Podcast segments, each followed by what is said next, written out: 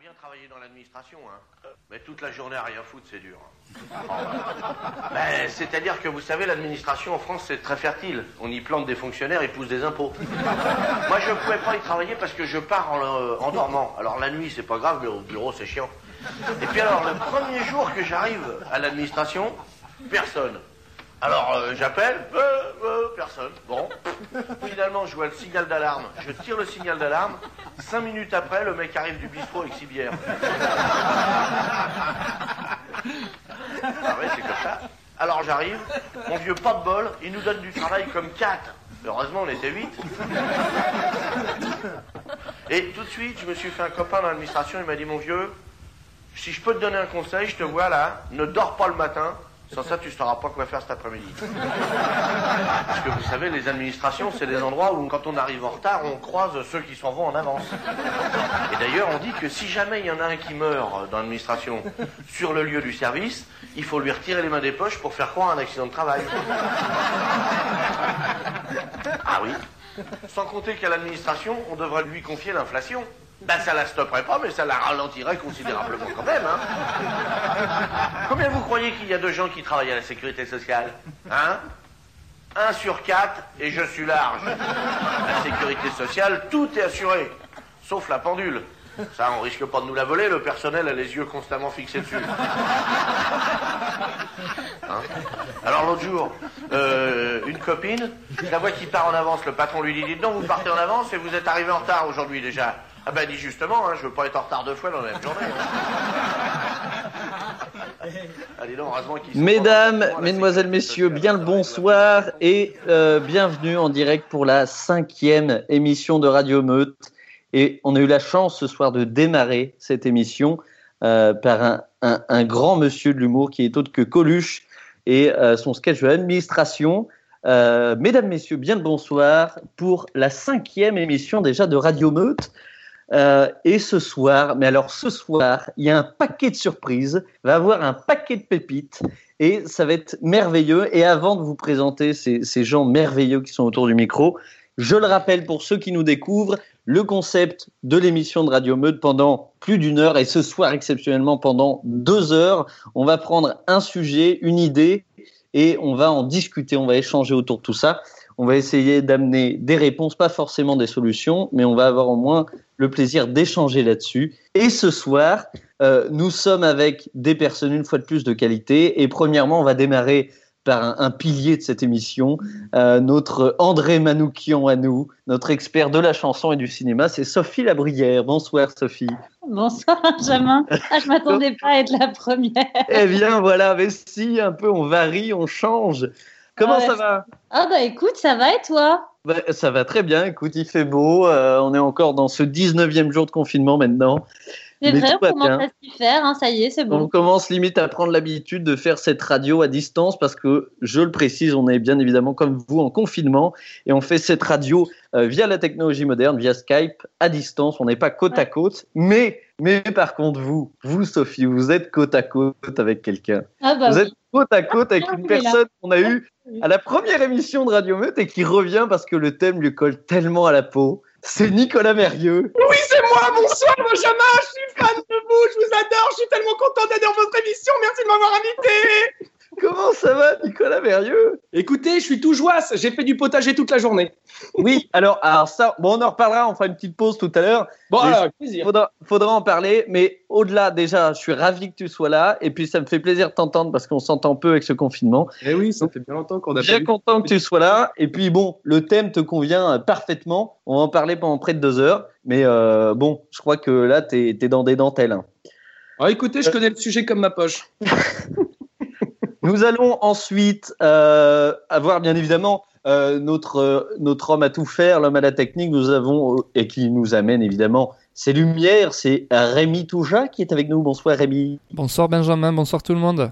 Est-ce que tout va bien? Parce qu'on va avoir pas mal de monde avec nous ce soir dans l'émission. Est-ce que tout va bien la technique? Est-ce qu'on nous entend bien? Euh, je, je pense qu'on nous entend bien, n'hésitez pas à le dire dans le chat si vous entendez bien, s'il y a des bugs techniques.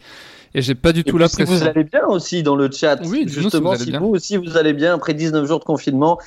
Nous avons aussi, et nous allons la retrouver dans quelques instants pour sa chronique, nous avons Marine Pouchard qui est là. Oui, bonjour.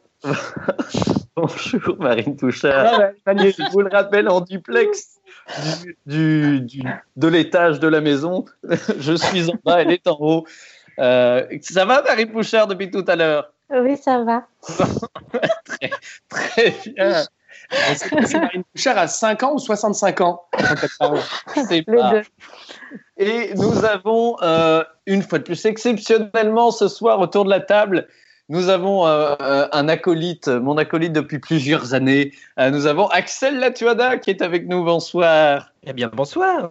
Ah, T'as mis un petit temps comme si t'étais pas là.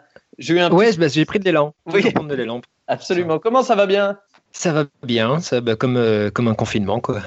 Absolument. Toi, tu es donc en duplex euh, de la capitale parisienne. Absolument. Oui, il fait grand soleil aussi, figurez-vous. Bon, bah écoute, ça, ça- ça amène déjà euh, une bonne thématique à cette émission. On est déjà sur du beau temps. Bon, écoutez, tout le monde va bien, c'est déjà pas mal. Euh, J'ai envie de teaser un petit peu les gens déjà, avant qu'on se lance dans le vif du sujet. Va boire les gens donc. Étonnant. Ah oui. oui, moi aussi, Ah, je me suis oui. dit ça. Tiens, c'était Ah oui, compliqué je de, de, de Bah, les gens. aussi, mais tu l'as pas osé. Tu vois, c'est là où, je réussis pas mon mon coup, parce que personne n'arrive. Et t'as bien fait de fermer ta gueule, tu vois. Non, mais on est déjà bien dans le thème, parce qu'il faut quand même qu'on précise aux personnes qui n'ont pas vu euh, le thème de cette émission. Le thème de cette émission est largement l'humour. Aujourd'hui, on va parler de rigolade, de calembour. Euh, on va parler de l'humour et euh, de sa possibilité qu'il a à éveiller les consciences. Et, euh, et là, on va être avec euh, déjà avec vous là autour du micro avec des personnes qui s'y connaissent et qui ont pas mal d'expérience à nous partager. Mais aussi, euh, pendant une heure, de 19h à 20h, on va avoir pas mal de petites surprises. On va avoir, euh, pour la cinquième émission, on va avoir des invités pour la première fois. Oh là là. Et voilà, on de évolue.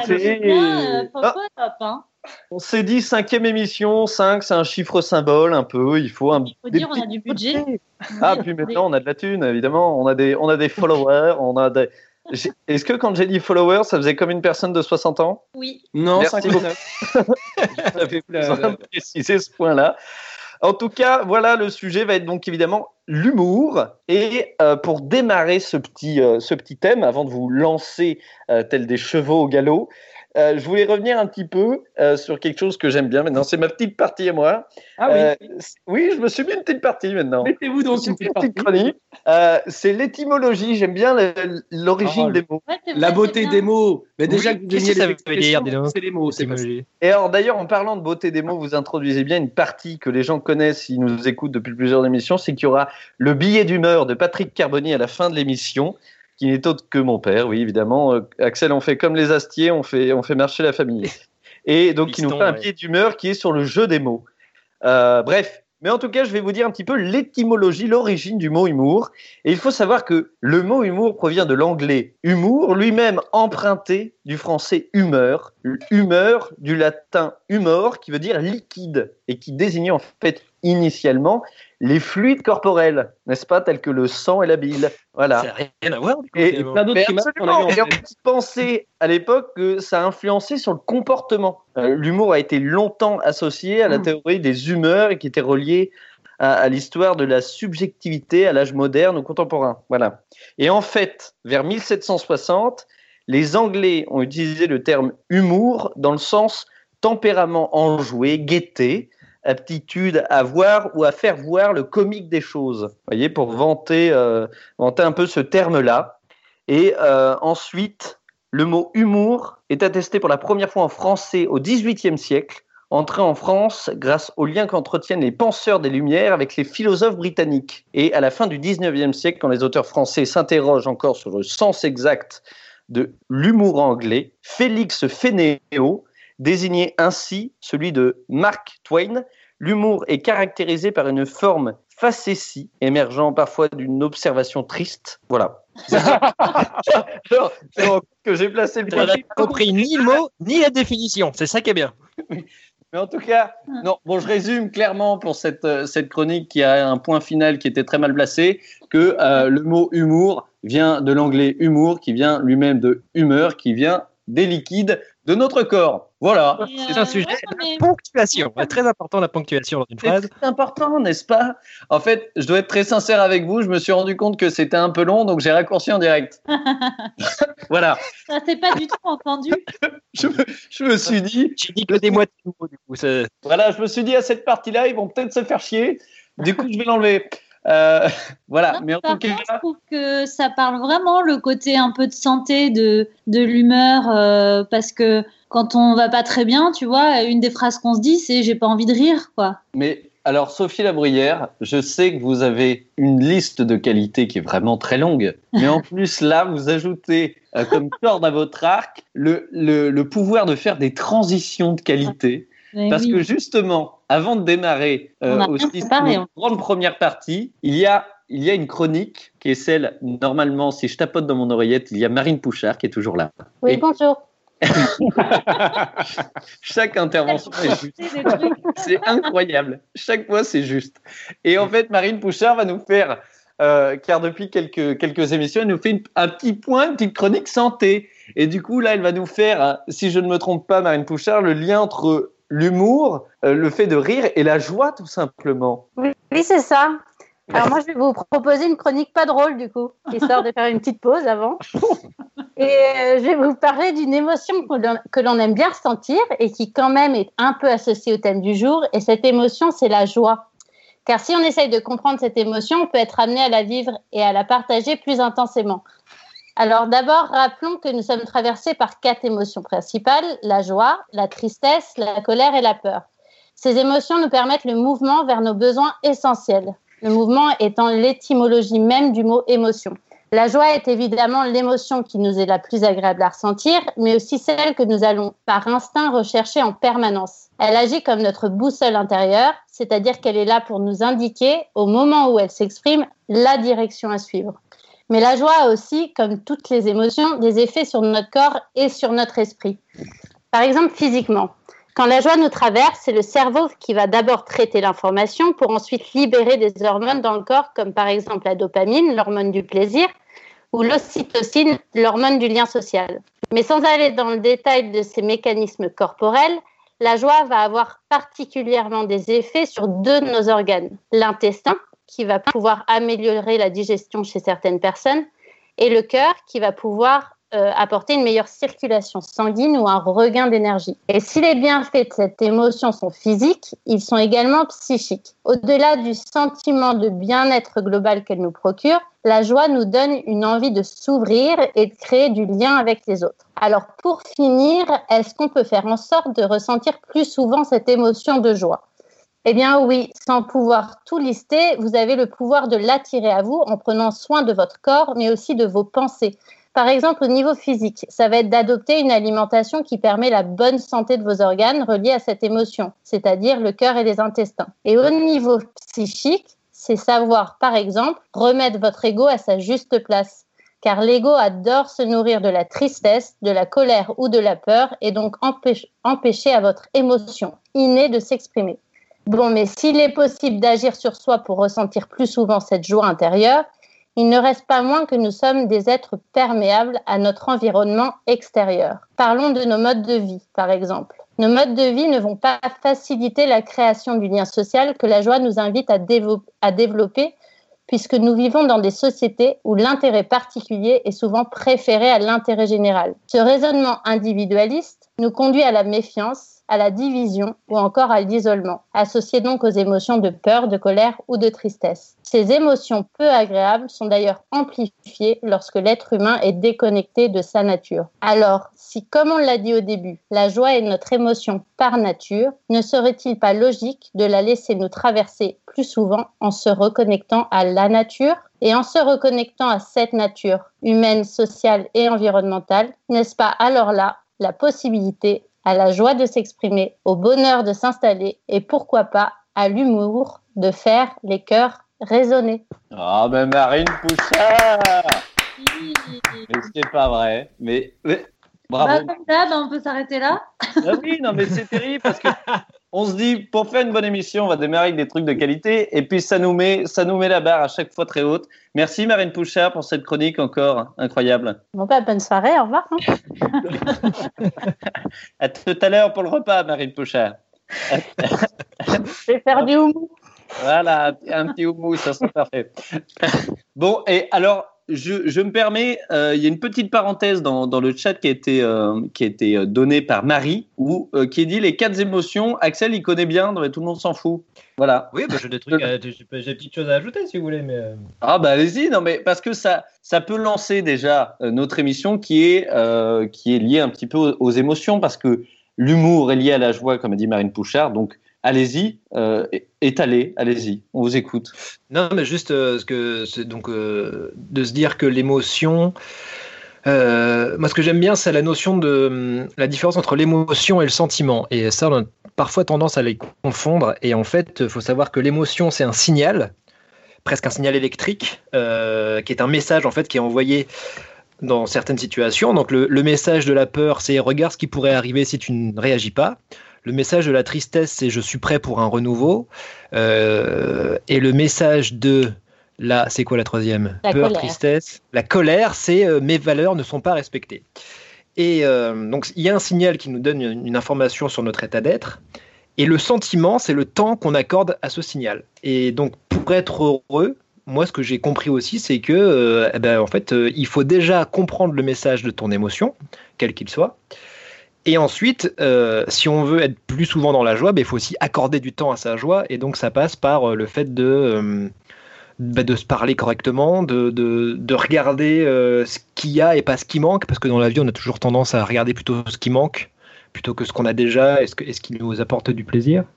Donc cette notion de temps, en fait, pour moi, elle est hyper importante. Parce que parce qu'on on a tendance à croire que les émotions, on les subit, alors que euh, alors qu'en fait, on est euh, c'est nous qui œuvrons pour euh, pour euh, donner du temps et de l'attention à, à ces signaux.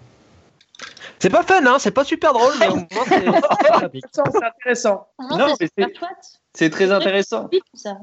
C'est très intéressant. Moi, il y, a- il y a une partie que, que j'ai bien aimée, c'est le, le fait de dire que on, on peut pas tout le temps être dans la joie parce que c'est c'est pas quelque chose de, de bon aussi pour notre santé, quoi. Bah, disons que, bah, comme disait Marine, c'est la, joie, c'est une boussole qui nous mène vers euh, là où on aimerait aller. Et en fait, euh, l'idée des émotions, c'est, en fait, c'est- bizarre de dire qu'il y a des émotions positives et négatives. On a tendance à se dire, ok, la tristesse, la colère, c'est c'est pas, c'est pas des bonnes émotions. En fait, c'est comme, euh, c'est Fabrice qui disait, qui disait, c'est comme si tu disais que ton coude est méchant. Bah, si ton coup de Personne des gens, excuse-moi, il est pas gentil. Ouais, c'est- voilà, mais il y a des coudes qui sont des connards, moi c'est ce que je répétais, mais bon. euh. Et du coup, là, les émotions, faut pas les juger, en fait, juste elles sont là, il faut apprendre à les, à les connaître et à les, et à les connaître et à les reconnaître. Oui, mais c'est pas agréable. Il y a des émotions plus agréables que d'autres à ressentir. Oui, mais elles sont là pour te, te donner un petit peu une indication sur tes besoins essentiels du moment. Non, mais je dis pas le contraire, mais je dis, il dit, il y a pas de méchant, il y a pas de gentil. Je dis, il y a des choses agréables des choses moins agréables. Oui, mais est-ce que là, ça revient pas à ce Oui, que mais tu dis si tout à l'heure, c'est la sensation En Pardon, ouais, a si tu ressentais tout le temps de la joie aussi, ce serait, enfin, ça serait plus forcément euh, appréciable, tu vois. Et en même temps, il y a des Tu- gentils tu- tu pas agréables et, des, et des pas gentils agréables. Quoi? Ah oui, ah, Vous vraiment absurde Vous de Sophie de ça Lamoyère. Il y a des gens méchants qui sont agréables et puis il y a des gens gentils qui sont pas agréables. Vous me faites peur, Sophie, quand vous dites ça. Alors, là, si quelqu'un si quelqu'un nous écoute et a compris cette phrase, euh, dites-le nous dans le chat si vous avez besoin de sens. Envoyer de l'argent à 8,32,32, c'est pour Sophie. Voilà, on essaie de lui acheter un Becherel, donc euh, s'il vous plaît. ouais, Non, mais c'est vrai que s'il n'y a, pas- s'il y a, pas de- s'il y a pas de noir, on peut pas voir la lumière, donc c'est vraiment cette idée-là. De... Oui, mais si tu es tristesse, ce sera un signal de ton émotion pour te connaître mieux. Attention. Mais moi, j'ai, moi, j'ai une tu question. ressens que de la joie, par exemple, euh, tu vas fatiguer tes organes, par exemple, qui vont être associés à l'émotion de joie, donc c'est-à-dire euh, ton cœur et tes intestins. Donc tu peux pas ressentir que de la joie. Ah, c'est pour ça que je suis fatiguée. Alors, je tiens, je, je tiens à dire que Sophie, tu as du soutien dans le chat. On te dit que c'était hyper clair. Et oui, c'était clair, on, te, on l'attaque. oui, d'accord. Ouais, donc il y a son père et sa sœur qui sont dans le chat. Génial, ouais. Non, c'est Marion Suarez. Chacun sa définition du mot clair. hein. Ah, c'est Marion Suarez. Bonjour Marion Voilà. Suarez. Voilà, Voilà, merci, comme de par hasard, les copines. Et voilà. Je vois le genre. Il y avait, il y avait une petite question de, de Rémi, euh, Oui. Rémi Touja qui voulait poser une question. Mais est-ce est-ce que du coup l'humour est toujours lié à la joie ou est-ce que l'humour peut provoquer euh, la tristesse euh, du coup? Oh là là, oh là là, mais il nous met ça au milieu de la table là. Comme ça, dépatouillez-vous, vous avez deux heures quoi. Bah, moi, je, moi, je rentre dedans, à pieds joints. Ah bah allez-y mon vieux. Mais, à mais est-ce que vous allez arriver sur cette question que tous les journalistes posent, à savoir est-ce qu'on peut rire de tout? Je- je- je- pense C'était un peu l'idée, mais Je Parce que c'est ça finalement. Est-ce que ça peut apporter de la tristesse? Euh, bah, Complètement, hein, mon vieux. hein. C'est-à-dire que comme on peut pas rire, on peut rire de tout, mais pas avec tout le monde, comme disait euh, celui qui a commencé l'émission, euh, le Coluche là. Et ben c'est ça en fait. Moi je me rappelle dans mon deuxième spectacle, j'avais tout un penchant sur le, tout un, un passage sur le sur le suicide. Bon bah ça faisait beaucoup rire les gens. Euh, mais euh, ouais, il y a déjà des gens qui sont sortis de mon spectacle en pleurant parce qu'il y avait des gens dans leur entourage qui s'étaient suicidés. Hmm. Voilà. Ouais, donc, Non, mais c'est- du coup, Non, mais- on avait dit que l'émission devait être drôle. Hein. C'est aussi sont l'effet plus dans qui l'humour. coule de, de, de certaines choses. C'est que parfois on rit sur une situation parce que vraiment il y a un effet comique qui provoque chez nous le rire. Et après, euh, il y a l'analyse de pourquoi on a ri, euh, de, du sous-texte. Et parfois, ben, ça nous fait bader. Mais je pense que c'est un peu euh, ce que ce qu'annonce euh, la question, le thème de l'émission. Oui. La prise de conscience, tu vois. Tu peux rire au premier abord et après, tu bades parce que tu dis mince, j'ai ri sur ça, mais en fait, ça me fait penser à toute autre chose. Bah ouais, non, mais en plus, pareil, les, mes deux derniers spectacles, c'est un petit peu ça. hein. Moi, je parle de, de l'effondrement de nos sociétés, de l'environnement. Euh, alors, il y a des gens qui sont des écolos convaincus, qui viennent voir mes spectacles et ça leur fait du bien de rigoler parce que c'est des, des nouvelles euh, qui provoquent beaucoup d'anxiété chez tout le monde et que quelqu'un en fasse des blagues, ça leur fait du bien de pouvoir rire hein, d'un sujet qui les rend anxieux euh, quotidiennement. Mais un mec qui n'est pas au courant de tout ce dont je parle sur scène, il sort de salle, il est dépressif. hein. Mais il a ri. Bah, pas donc, forcément. Il y en a qui ont ri et d'autres qui sont dépressif. dépressifs. Ben, c'est parce qu'en fait, c'est parce que l'humour, c'est lié à une chose, c'est lié à- à- au principe de l'ombre en psychologie. Et en fait, euh, pourquoi est-ce que les choses nous font rire? C'est parce que quand on est confronté à quelque chose qui nous fait rire, souvent c'est parce qu'on est confronté à quelque chose qu'on s'autorise pas à faire. Euh, ça se voit, ça beaucoup avec l'humour noir et notamment, ben, c'est vrai que le genre d'humour que que- qu'on peut faire nous à travers nos vidéos euh, où on parle de sujets graves qui font flipper et d'utiliser l'humour pour en parler, ça fait que dans la, dans la majeure partie des cas, en tout cas, ce qu'on essaie de faire, c'est de rendre ces messages-là qui sont hyper angoissants entendables. Euh, et l'humour, ça sert à ça, c'est de l'enrobage. Quand tu tombes sur quelqu'un qui euh, qui, qui le prend pas en riant, c'est parce que là, tu viens toucher son ombre. Et en fait, l'ombre, euh, il y, a- il y y a deux versants. Il y a l'ombre, ce qu'on appelle l'ombre noire et l'ombre blanche. Et donc, quand tu es confronté à quelque chose que tu t'autorises pas, quand tu quand, quand es confronté à quelque chose qui t'énerve, c'est que tu es confronté à quelque chose que tu t'autorises pas. Et, euh, et donc ça peut te créer du rejet, ou alors ça peut te créer de la, la fascination. Et l'humour, c'est plus de le côté de l'ombre blanche, en fait. Donc ça, ça sert surtout à mettre, à mettre le doigt sur euh, ce qu'on n'a pas envie d'entendre, pour moi. Oui, et euh, alors j'aimerais ajouter qu'il y a une petite parenthèse qui est faite dans le chat qui parle par exemple du spectacle de Kian Kojandi qui a écrit euh, un sketch sur le décès de son père. Donc là, on est en plus, on rajoute une couche qui est aussi le, le personnel. Donc on est dans quelque chose qui d'apparence peut être triste et en plus du personnel et pourtant ça fait rire.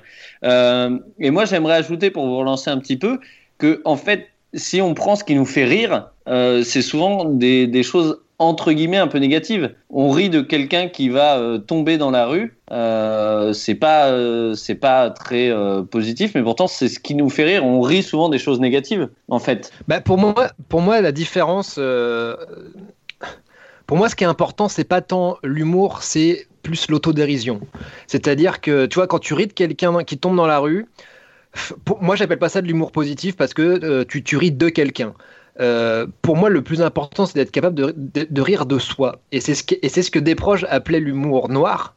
Il disait l'humour noir, c'est pas le fait d'être capable de rire de choses graves, c'est avant tout la capacité à rire de, so- de son propre malheur. Et d'ailleurs, il a fait son dernier spectacle sur, euh, sur, sur le cancer, quoi, tu vois. Et, euh, euh, et je trouve que. Après, moi, j'essaye, en fait, vu que j'ai fait de l'humour mon, mon arme principale dans tout dans ma vie, j'essaye au maximum, je dis pas que j'y arrive tout le temps, mais de, de rire surtout de moi et pas des autres. Et j'essaie de rire avec les autres et pas des autres.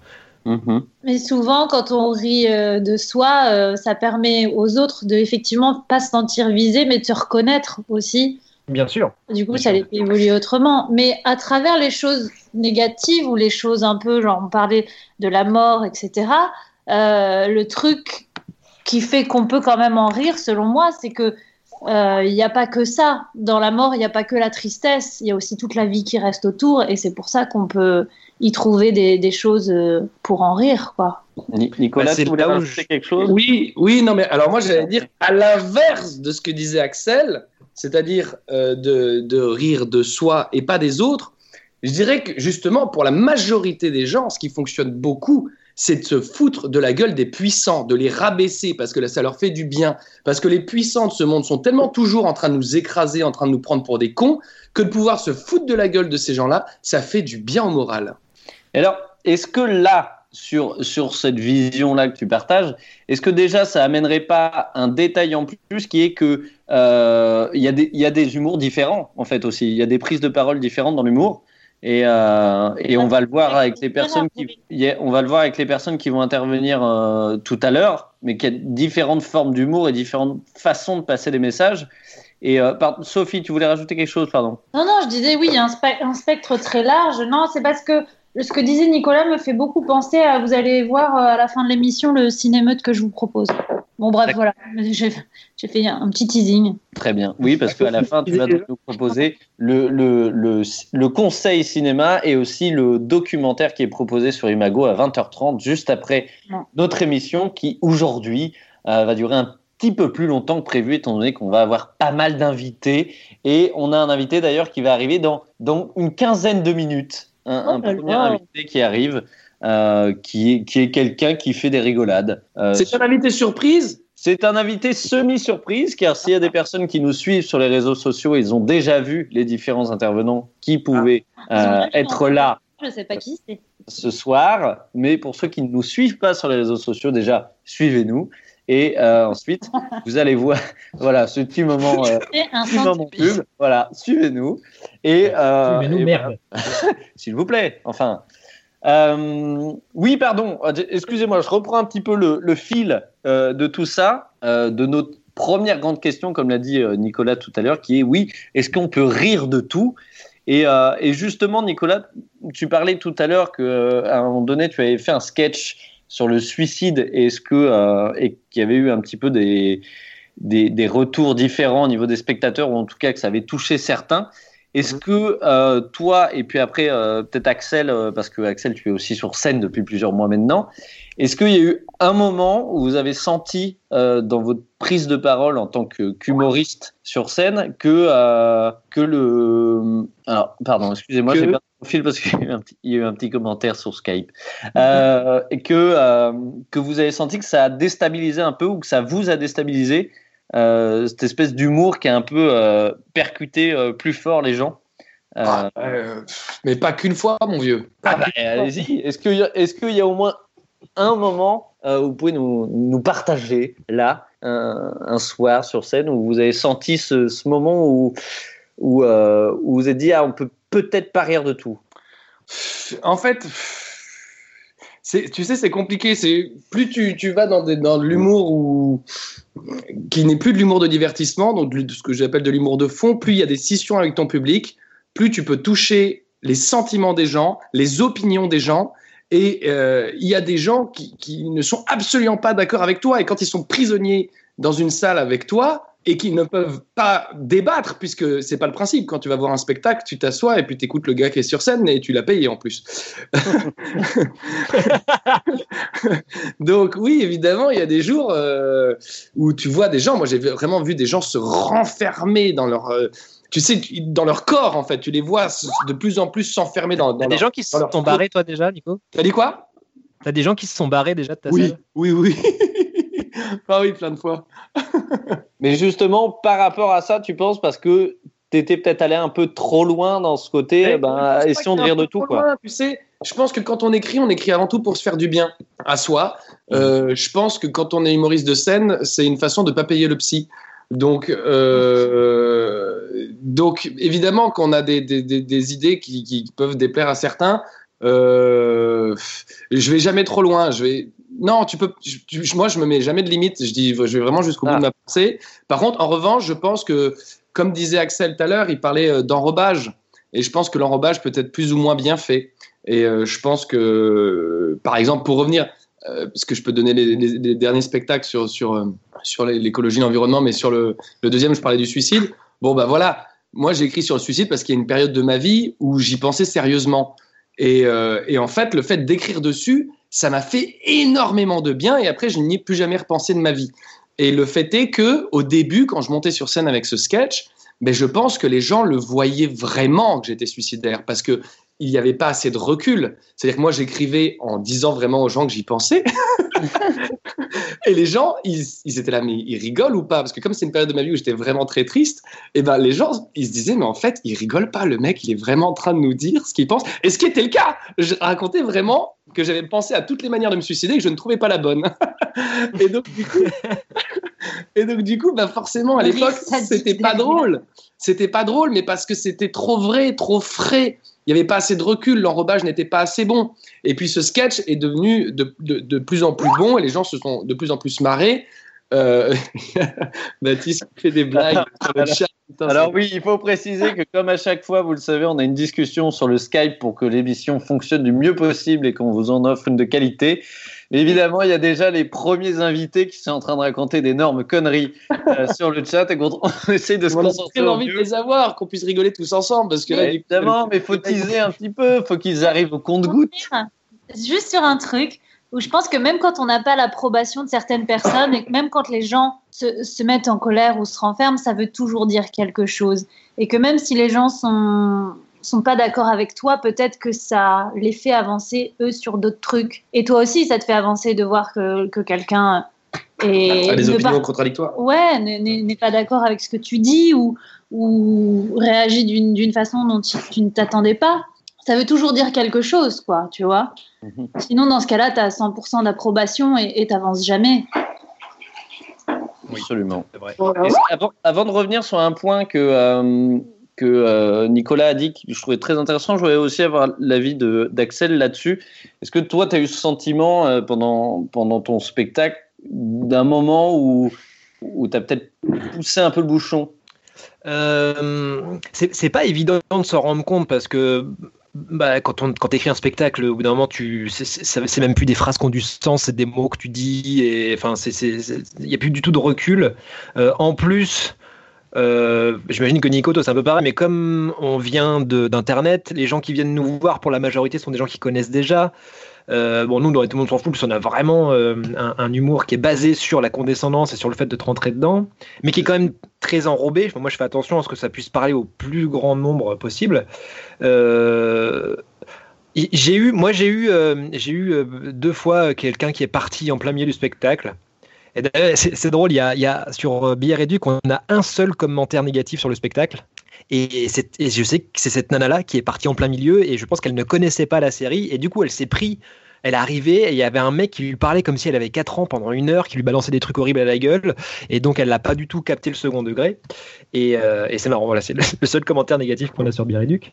Et euh, après sur le texte du spectacle, non je crois pas parce que on y a mis tellement, enfin j'ai mis tellement d'a- d'a- d'attention et de et de d'énergie pour que justement ça puisse toucher toujours la limite de l'entendable, mais que ça, mais que ça reste, euh, que ça reste euh, pertinent et, et pas désagréable. Il y a une fois où j'ai fait une vanne, euh, parce que j'improvise quand même pas mal le spectacle, et il y a une fois où j'ai fait une vanne un peu euh, où je parlais de, en gros de pédophilie, et, j'ai, et je l'ai, et je l'ai, Ouais. je l'ai sorti et j'ai fait ah tiens, trop tard, merde. Non, les gens, les gens, les gens étaient adorables parce qu'ils ont fait comme si ça n'existait pas. J'ai, il y a eu- j'ai, j'ai senti pendant Ouais. vraiment il y a une espèce d'atmosphère de non t'inquiète. Franchement, D'ailleurs, ça, t'inquiète, ça ton, passe. ton- ton procès avec la petite Lucille là Il y a, il y a Roman qui, qui me, qui m'envoie des, des tips, t'inquiète. Mais ça, ça fait un bon lien avec ce que tu disais tout à l'heure, euh, Nico, qui est que tu disais que tu ne mettais pas de limite dans, dans, dans ta façon de faire. Donc, C'est t'en mets en vrai, mais c'est que toi tu Mais les as- Voilà, c'est ça que je voulais en fait. amener. Eh un ben- peu. parce que on, on, on dit que euh, voilà, tu dis que tu ne mets pas de limites. Est-ce que est-ce que on, on s'en met pas un peu forcément dans des limites dans l'humour? Est-ce que euh, Alors, moi, je dirais non, parce que euh, et en plus, c'est marrant que Axel il, pas, il dise euh, que tu t'en mis forcément, alors qu'il a dit un truc qui tout à l'heure où j'étais plutôt d'accord et qui va dans le sens inverse. C'est-à-dire, souvent l'humour et c'est, alors pas souvent, mais c'est une des formes d'humour. Il y a plusieurs procédés comiques, mais il y en a un qui fonctionne bien et qui est à la mode en ce moment, euh, dont Blanche Gardin est, je pense, l'ambassadrice. C'est de dire vraiment des vérités crues qu'on n'oserait pas dire en public, qu'on n'oserait même pas penser.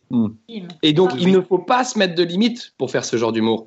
Il faut justement oser dire ce que toi-même, quand tu penses dans ta tête, t'en as honte. Et là, tu te dis, bah, je vais le dire sur scène. Et ça, ça fait rire les gens. Ça devient drôle d'un seul. En fait, c'est parce que moi, ce que j'appelle limite, c'est euh, c'est que Blanche Gardin, je pense qu'elle a, elle a, elle, a, elle a des limites. Elle a un cadre. En fait, c'est pas des limites, c'est un cadre. Et en fait, pourquoi est-ce qu'elle peut le dire? Mais parce qu'en fait, elle a cette posture de petite fille derrière son micro. On dirait qu'elle est euh, à, Jacques Martin, tu sais, euh, derrière son micro avec sa petite robe là. Et en fait, euh, ce qu'elle dégage fait qu'elle peut. En fait, elle s'est, pour moi, elle s'est placée certaines limites intelligemment. Elle a créé ce personnage ce qui- fait que euh, par contraste, elle peut te balancer toutes les, toutes les horreurs possibles. Donc par limite, j'entends, je, veux dire, faut pas, faut pas se limiter dans son, dans son discours, euh, mais en revanche, je pense que la forme, c'est ça qui crée la, qui crée la limite parce que c'est la forme qui va faire, euh, c'est ce que disait Mary Poppins, hein, c'est le morceau de sucre qui aide la médecine à couler. Et, je pense que le vrai talent d'un humoriste, c'est de, de, savoir quel sucre il utilise pour faire passer la médecine, quoi. Oh, on est en train de parler de sucre, c'est beau. Est-ce que, alors, je sais que dans quelques instants, dans quelques instants, nous allons accueillir une nouvelle personne qui va pouvoir nous partager un petit peu sa vision des choses sur cette grande première question qui est est-ce que l'on peut rire de tout? Euh, je, je vois avec Sophie en direct. Est-ce que Sophie, vous voulez nous partager un petit bonbon maintenant? Ah bah ça a- c'est toi qui dis. Hein. Ben, moi, je... Est-ce qu'on a le temps pour un petit bonbon ou pas? Euh, avant 19h15 Bah oui. Est-ce qu'on a le temps pour un petit bonbon? Moi, j'aimerais bien un petit bonbon musical maintenant. Je me dis qu'on peut se le permettre. Bon Faire un d'accord. petit Et bonbon on- maintenant. Prends Hein? des initiatives, c'est ton émission, Benjamin. Allez, moi, je veux bien un petit bonbon. Allez, un petit bonbon, Sophie. Eh bien, je vais, je vais vous inviter à écouter un truc et peut-être euh, je voudrais euh, reprendre la, la fameuse phrase euh, Je vous parle d'un temps que les moins de 30 ans, là, peut-être euh, peuvent connaître. À l'époque où Dailymotion était encore la plateforme phare des créateurs web français. Vous vous souvenez de cette Moi, je m'en époque sou- moi, je m'en souviens très bien. J'ai commencé là-dessus. Ouais. Alors Personne que... ne regardait. Oui.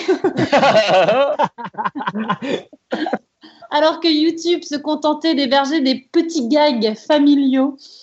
Euh, et du coup, est-ce que vous vous souvenez de la chanson du dimanche? Oh oui ah, Je suis le seul à, s'en à m'en rappeler? Oui, oui, moi aussi. Oui, oui, oui, on s'en souvient. Ah, je m'arrête Une fois de plus, une intervention très juste de ma Oui, oui. N'hésitez pas. hein. Renard des surfaces. Elle intervient peu, mais quand elle est là, elle frappe. Mais oui, à chaque fois, c'est notre nouveau sniper. Quand Laurie Debov n'est pas là, c'est elle. Oui, oui.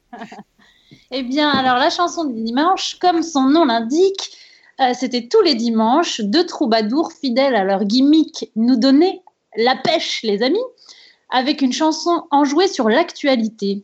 Ils étaient assis quelque part dans le quotidien parisien entre une guitare et un synthétiseur. C'était le bon vieux temps du plan fixe et de l'image en 240p pour les techniciens euh. Donc voilà, je vais vous faire écouter euh, une de leurs premières chansons. Et d'ailleurs, je tiens à signaler qu'ils recommencent depuis le début du confinement la chanson. Oui, du ils ont fait des trucs. Oui, bah, euh, en fait, je connais moi aussi. Alors, je connais. Eh Parce ben, que j'ai vu passer ça et euh, et il y a déjà des fans de la chanson du dimanche sur le chat. euh, Ils ont hâte d'entendre. Oui. Donc ce bonbon arrive à point nommé. c'était il y a 8 ans, celle que je vais vous faire écouter. Et c'est toujours d'actualité finalement. Ça s'appelle Super pouvoir d'achat. Et c'est parti. Salut, c'est la chanson du dimanche La pêche 2, 3, 4 Si le pouvoir d'achat. Ah J'achèterais plein d'objets sans fil. Ah J'achèterais un écran plat. Ah La vie serait plus facile. Ah Je t'achèterais un stylo. Je t'achèterais un cahier Peut-être même que je pourrais payer L'université. Donnez, donnez-moi le pouvoir d'achat. Donnez, donnez-moi le supermarché. Le super de pouvoir marcher Tout en achetant du lait UHT Donnez, donnez-moi le pouvoir d'achat Donnez, donnez-moi le pouvoir d'achat. Oh, si j'avais le pouvoir d'achat, ah, j'achèterais des boîtes en plastique. Ah, j'achèterais une tente Quechua. Ah, aujourd'hui on ne sait jamais. Ah, je t'offrirai le TER, je t'emmènerai jusqu'à Beauvais. Peut-être même que je pourrais payer l'hospice de mémé. Donnez, donnez-moi le pouvoir d'achat. Donnez, donnez-moi le supermarché, le super pouvoir de pouvoir marcher tout en achetant du lait UHT. Donnez, donnez-moi le pouvoir d'achat. Donnez, donnez-moi le pouvoir d'achat.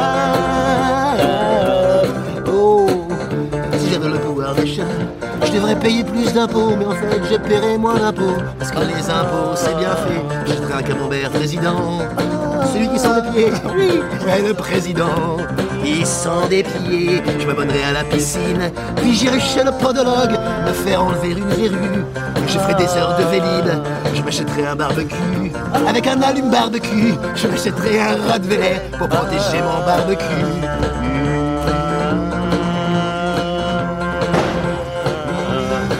Je placerai Oui, 1000 euros à l'excellent taux de 4%, ce qui me fera, au bout de 10 ans, la coquette somme de 400 euros. 400 euros, c'est très important. Je pourrais m'acheter une brosse à dents, du jus d'ananas, un téléphone pour pouvoir raquer encore un peu plus, jouer un peu plus, un peu, un peu plus, plus.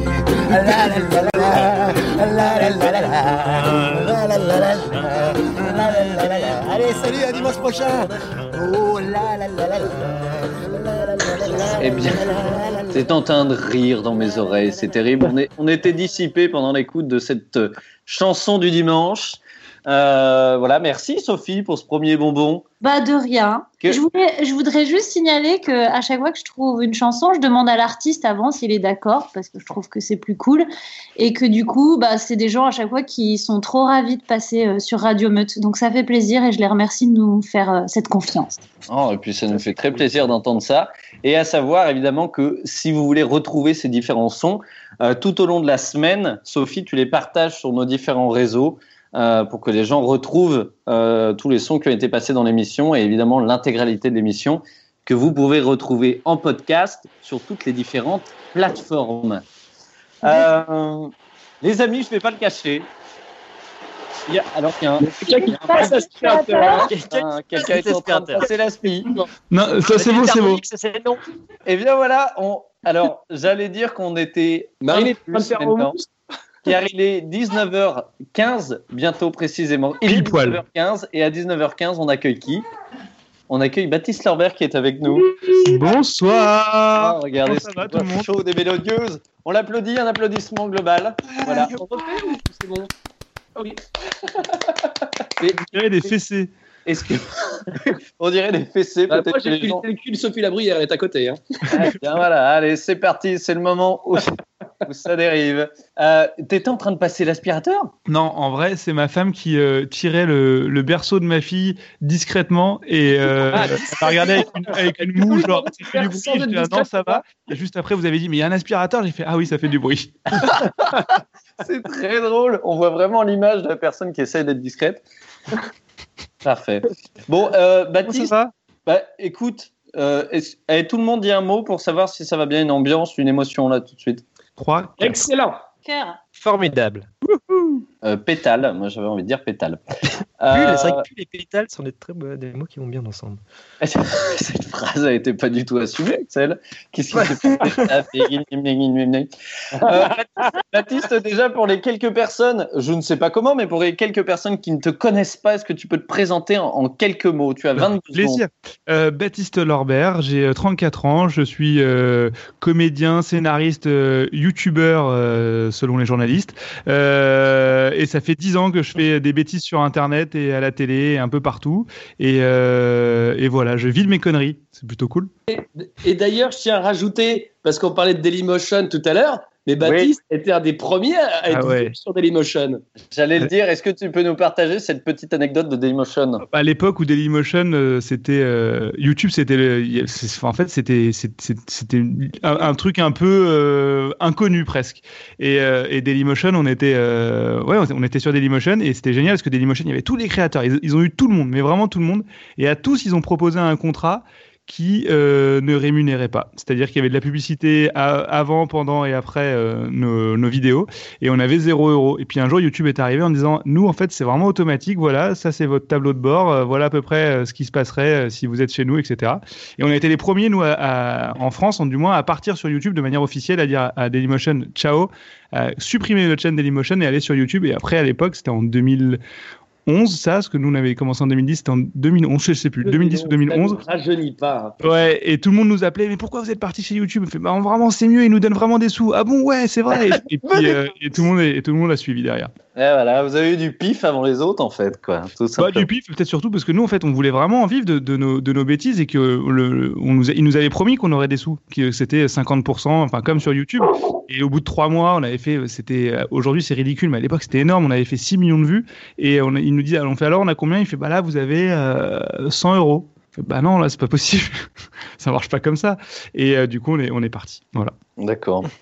Et oui, parce que tu. Alors, pour te- t'introduire un petit peu et te présenter ce qu'on se dit maintenant depuis plus de 45 minutes, Oui. euh, donc on a présenté un peu le sujet de l'émission qui est est-ce que l'humour aide à la prise de conscience? Mhm. Et là, on était en train de parler d'une grande première partie euh, qui était de est-ce qu'on peut rire de tout? Et, euh, et toi, je sais que tu as, de par ta carrière, et tu as fait pas mal de choses, mais tu as eu un, un- un duo qui existe encore, bien Ouais. sûr. Euh, qui, a eu un, qui a un humour un peu particulier. Euh, Et oui, oui, bah, si, pour le coup, nous, c'est no- notre leitmotiv de, de, de rire de tout. Euh, à l'époque, on avait un site qui s'appelait 10 minutes à perdre, où en effet, on faisait des sketchs comme s'appelait Vraiment PD, Zboob, ou Vraiment Goudou, où vraiment on y allait. Euh, soutien à Christine Boutin, enfin bref, on, était, on y allait vraiment loin. Dans Batéguel, un petit peu moins. Euh, avec du recul, c'était différent, on mettait plus nos, nos personnages de, de façon un peu cartoonesque, euh, moins punk que l'était 10 minutes à perdre, parce qu'on avait aussi des articles sur 10 minutes à perdre où, où on, prenait, on, avait de la prise de parole régulièrement sur des, sur des sujets d'actualité et on s'en foutait. Vraiment, c'était un, même les gens venaient commenter. On avait des problèmes. On avait le CNIL qui nous disait attention, vous devez supprimer tel commentaire, tel truc, etc. Il y avait un côté très anarchiste sur euh, l'époque 10 minutes à perdre et c'était une époque où on était plus jeune et euh, aussi où on avait besoin de moins de sous. Puis après, quand on a dû payer les serveurs euh, parce qu'on avait 100 000 visiteurs uniques qui venaient par jour Sur le site, donc c'était de la modération, etc., etc. On a dû commencer un peu à se professionnaliser. Donc il y a eu de l'argent qui est rentré dans, dans, ce système, euh, un peu plus qu'avant. Et en gros, les limites de l'humour, c'est aussi, euh, euh, enfin, est-ce qu'il y a des, limites à l'humour? C'est une question d'argent parce que il s'avère que mon, j'ai fait des études de communication et mon, mon mémoire de fin d'études, c'était exactement là-dessus, sur les limites de l'humour s'il y en avait. Et il s'avère qu'en fait, euh, à partir du moment où tu génères de l'argent, euh, peu importe ton business, euh, et la comédie dans le monde entier, dans chaque pays, c'est un vrai business. La comédie, c'est c'est très local, c'est ce qui marche le mieux dans chaque pays à chaque fois. Bah, S'il y a un business, il y a forcément des limites qui sont peut-être invisibles euh, pour certains et très visibles pour le créateur et qui se créent. Et c'est des limites de. Ça va commencer par par le créateur lui-même qui va se brider en disant ah non ça ils accepteront jamais en parlant du producteur hein. on n'est même pas encore à la, chaîne de diffusion etc non ils, vont pas donc tu te brides toi-même ensuite tu as le producteur qui dit ah faut ça c'est un peu limite enlève-le ensuite tu as le diffuseur qui dit ah ça faut l'enlever donc en fait on, on, se met des limites sans même savoir si vraiment ça ça va ça va péter sur Internet, on a eu la chance de ne pas avoir ce genre de, de choses, mais après est arrivé euh, une autre chose sur Internet, c'est-à-dire que c'est le public qui est devenu euh, euh, juge de, de ta limite. Et au début, on pouvait penser que c'était plus large, euh, qu'on avait une, plus grande liberté. Et euh, au fur et à mesure, il s'avère que non, parce que les endroits où tu te diffuses, qui sont Facebook, YouTube ou TikTok ou Instagram, eux ont des, euh, ont des règles qui sont souvent américaines ou chinoises. Et, et ces règles-là, tu peux pas les transgresser, tu peux pas montrer une paire de fesses, tu peux pas dire tel mot. Je pense à Twitch, par exemple, où c'est très, très, très réglementé. Et du coup, au final, ces limites, elles sont elles se font aussi maintenant par les plateformes avec directement des règles qui sont euh, mises pour la communauté. Donc, euh, où, je sais pas trop en vrai où il y a des vrais espaces de liberté si, sans te faire censurer et, euh, ou euh, signaler, parce que tu te fais signaler voilà, par certaines Peut-être personnes. peut-être ce qu'on disait tout à l'heure avec les expériences de, de Nico et de, et de Axel, peut-être la scène, il reste encore Ouais. peut-être le dernier. Encore, rempart. il- ouais, aussi, si, c'est le dernier rempart. Après, bon, il, il a, il, a, il a tous ses torts, etc. Mais Dieudonné, même là-dessus, c'est compliqué parce que après, les gens peuvent t'interdire de venir te, te re- se représenter. Donc, si tu ta salle, peut-être, ou ton bus.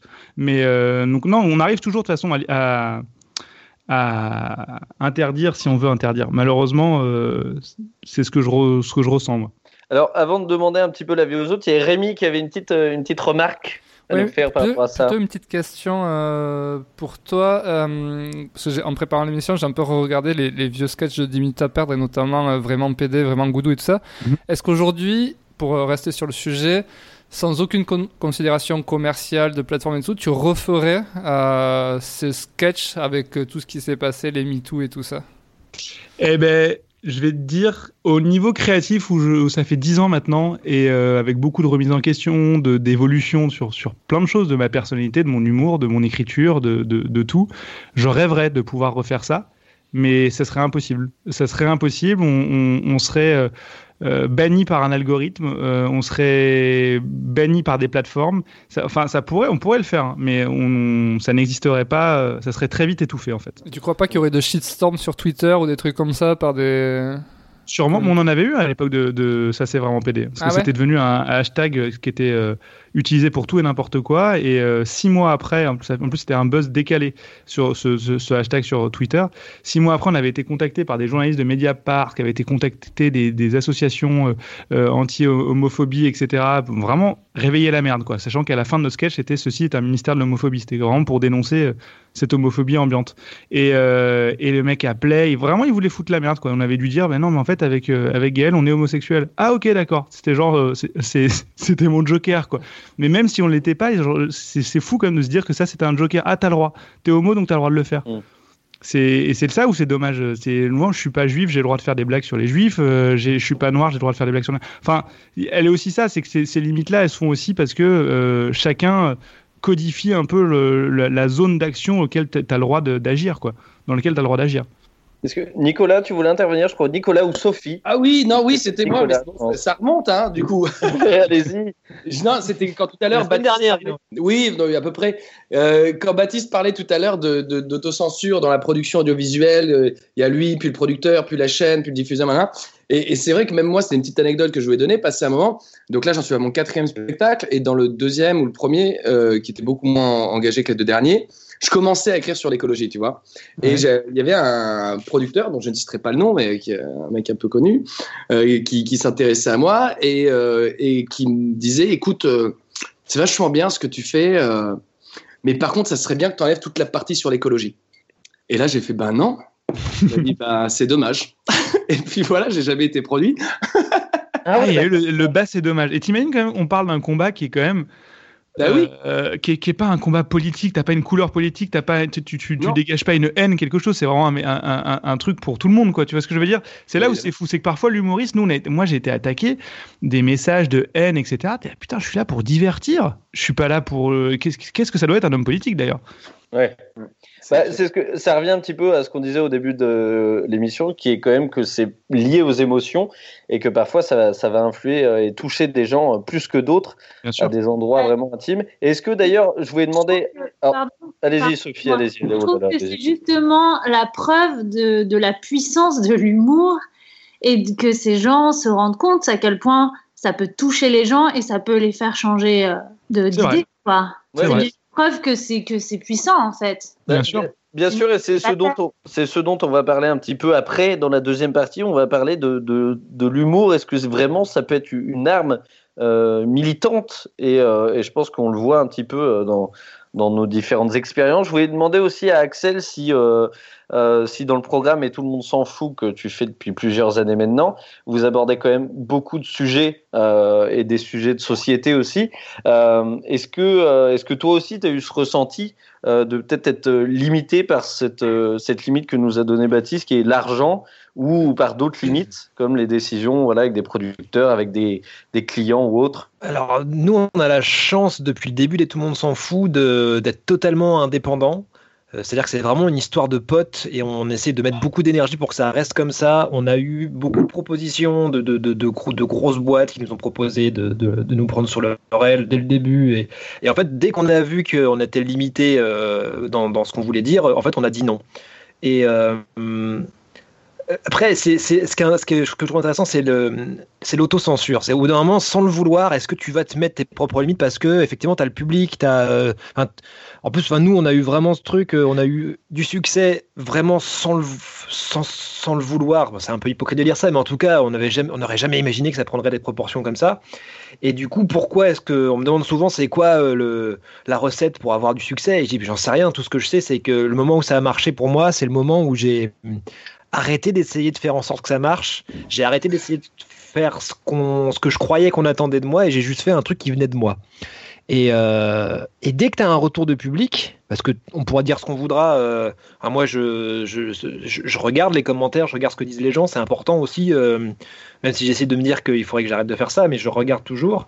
Et tu es, forcément influencé par ça. Et, et, le plus dur pour moi là-dedans, c'est de, c'est de garder la barre sur ok qu'est-ce que je veux dire moi c'est quoi mon message euh, comment je veux le dire à qui je m'adresse euh, c'est vraiment le truc le plus flou euh, et le plus, euh, le plus déroutant. J'imagine que vous avez tous vécu ça, mais on a une vidéo qui cartonne et on essaie de regarder pour la prochaine. Ok, c'est quoi qui a fait qu'elle a bien marché Et tu essayes de refaire mmh. la même chose et en fait ça marche pas. Et tu dis mais putain, en fait je comprends rien. En fait je comprends rien. Mais et moi je me dis la seule boussole que j'ai c'est moi, c'est mes tripes et c'est tant que je suis aligné avec moi ce que je veux dire. vraiment c'est là où j'ai le plus de chances que ça marche. Mais tu as, as, raison là-dessus. Moi je, pour l'anecdote avec Gaël, le nombre de vidéos qu'on qu qu voulait pas sortir parce qu'on était dans, dans, un flux, on disait faut qu'on en sorte trois par semaine, etc. Et on disait voilà, celle-ci elle est vraiment pas bien. Bon vas-y on la sort. Et le gros carton absolu et des vidéos qu'on travaillait, qui c'était vraiment nos trips, c'était vraiment nos, encore aujourd'hui nos préférés. On les sortait, c'est de la merde, c'est nul. Et t'es ah putain, mais du coup les gens qui nous suivent, ça, ils nous comprennent même pas forcément. Certains oui, mais certains non parce que bah, le public s'élargissait. Et comme tu dis, on lit les commentaires, on dit alors attends pourquoi ça a marché? Et puis en même temps ils nous influencent sur les commentaires, ça c'est génial, ça c'est génial. Et bah ouais, mais en même temps, ça c'est. Un exemple sur notre chaîne de Batéguel, les vidéos qui cartonnent le plus, ça s'appelle les tu préfères. Et ben je le dis euh, aujourd'hui, on l'a déjà dit en interview, c'est nos vidéos qu'on aime le moins avec Gaël. Et euh, parce qu'elles sont simples à écrire, elles sont beaucoup trop simples à écrire, beaucoup trop simples à faire, et, euh, et créativement, on se sent pas. euh, c'est pas nous. Et alors bon, après, on a essayé d'y mettre un peu de plaisir parce qu'on s'est dit ça, ça marche, mais au fond du fond pour la première fois, en fait, on a, on a répondu au public, et ce qu'en qu fait, qu'on n'a jamais fait mmh. avant. Et c'est peut-être pour ça aussi que c'est pas nos vidéos préférées. Peut-être qu'on l'a fait au début, on était content de la première, ça a tellement marché, on a fait bien, on en fait une deuxième, ah putain, ça a remarché. Et en fait, à, à force de s'être fait piéger, on s'est dit merde. Peut-être pour ça qu'on les aime pas, c'est parce que parce qu'en fait on a on a on c'est pas nous, c'est une demande. On a on a répondu à une commande en fait finalement. Et à la ton intuition, comme on dit. Hein Alors, voilà, vas-y, vas-y, vas-y. Ouais, je disais. Et à l'inverse, du coup, ta vidéo préférée, c'est quoi? Parce que moi, les tu préfères, je les kiffe. Euh, mes vidéos préférées, c'est les Trader Cameraman, ah ouais. c'est euh, les Pascal la cascade et puis certains sketchs qu'on a qu'on a qu'on a pu faire qui sont euh, indépendants d'une série, on va dire quoi, de, de la tu préfères. Mais le premier tu préfères nous a fait beaucoup rire à faire. Il était très rigolo, mais c'était pour la suite quoi. C'est parce que finalement, c'est dans ces moments-là où tu as de la créativité aussi. Peut-être le fait de refaire, comme tu dis, ben tu perds un peu de ta créativité parce que tu reprends des des systèmes déjà. Exactement. Quoi. Des mécaniques et puis surtout tu réponds à des commentaires qui sont ah le prochain, le prochain, le prochain et tu te dis bon bah ça va marcher donc euh, au moins il n'y a pas de prise de risque. Alors mais ce que je en fait avec du recul, il a fallu 10 ans. Je pense que ce que j'aime c'est la prise de risque en fait, c'est dire putain on upload la vidéo, ça va être un bide ou ça va marcher, mais euh, c'est ce, ces petites sensations de renouveau. Et c'est d'ailleurs pour ça euh, qu'avec elle on n'a jamais fait de scène. On s'est posé la question est-ce qu'on pourrait faire de la scène et tout? Et, et moi, je, je, et Gaël, pareil, on se dit mais en fait, faire 10 fois, 20 fois, 30 fois, 100 fois le même spectacle, même si c'est pas le même public, même si le spectacle évolue, etc je pense que je m'ennuierais. Euh, et pour ça, je suis admiratif moi de, de- des- gens qui font de la scène parce que ils ont cette même énergie, savent faire évoluer leur spectacle, leur rythme de vanne en disant attends là je vais marquer un temps parce que la dernière fois les gens ils ont pas compris, j'étais trop rapide, je vais virer cette blague, je vais la raccorder et tout. C'est un, un- texte qui est en perpétuelle évolution et je suis admiratif de, de l'énergie surtout parce que c'est une vraie énergie physique, c'est-à-dire qu'ils se déplacent, euh, ils, ils bouffent leur soirée pour faire le truc et ça je sais que j'en serais incapable quoi. Bah, tu vois, c'est marrant parce que moi, c'est vraiment une peur que j'avais, ça, avant de faire de la scène. J'ai une faculté à m'ennuyer qui est genre énorme.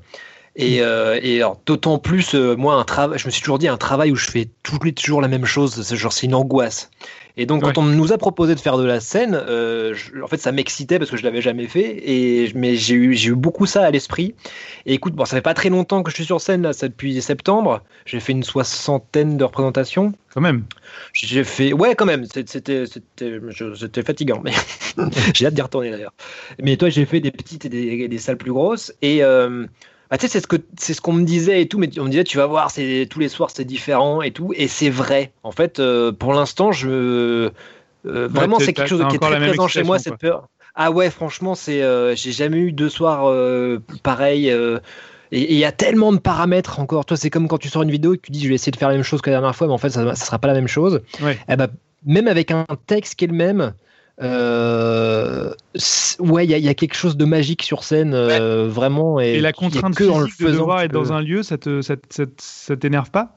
La contrainte de dire, bah, je suis obligé d'être là parce que tous les soirs je joue dans cette salle ou euh, tu vois? Bah, moi, ça, Écoute, je peux en parler parce que j'ai- joué quand même beaucoup, beaucoup de spectacles. Et, et, euh, en fait, avant, oui. C'est-à-dire, ce qui est très, très chiant, c'est de jouer, par exemple, moi, mon- euh, il y a un ancien spectacle, je l'ai joué, je le jouais pendant cinq mois, cinq soirs par semaine au Petit Palais des Glaces. Waouh. Ça me cassait les couilles. Ouais, tu vas, tu, tu vas au travail quoi. Ouais, c'était horrible. Et, et, et avant, et c'est aussi maintenant ce que je fais maintenant, c'est-à-dire avant de faire cette technique, plutôt que de jouer toute la semaine dans une petite salle, je joue que une fois par mois dans une grande. Et là, tu te régales parce que c'est ta récréation du mois. T'attends que ça d'y aller. Parce que tu sais que ça va être blindé, tu sais que la salle va être grande et belle.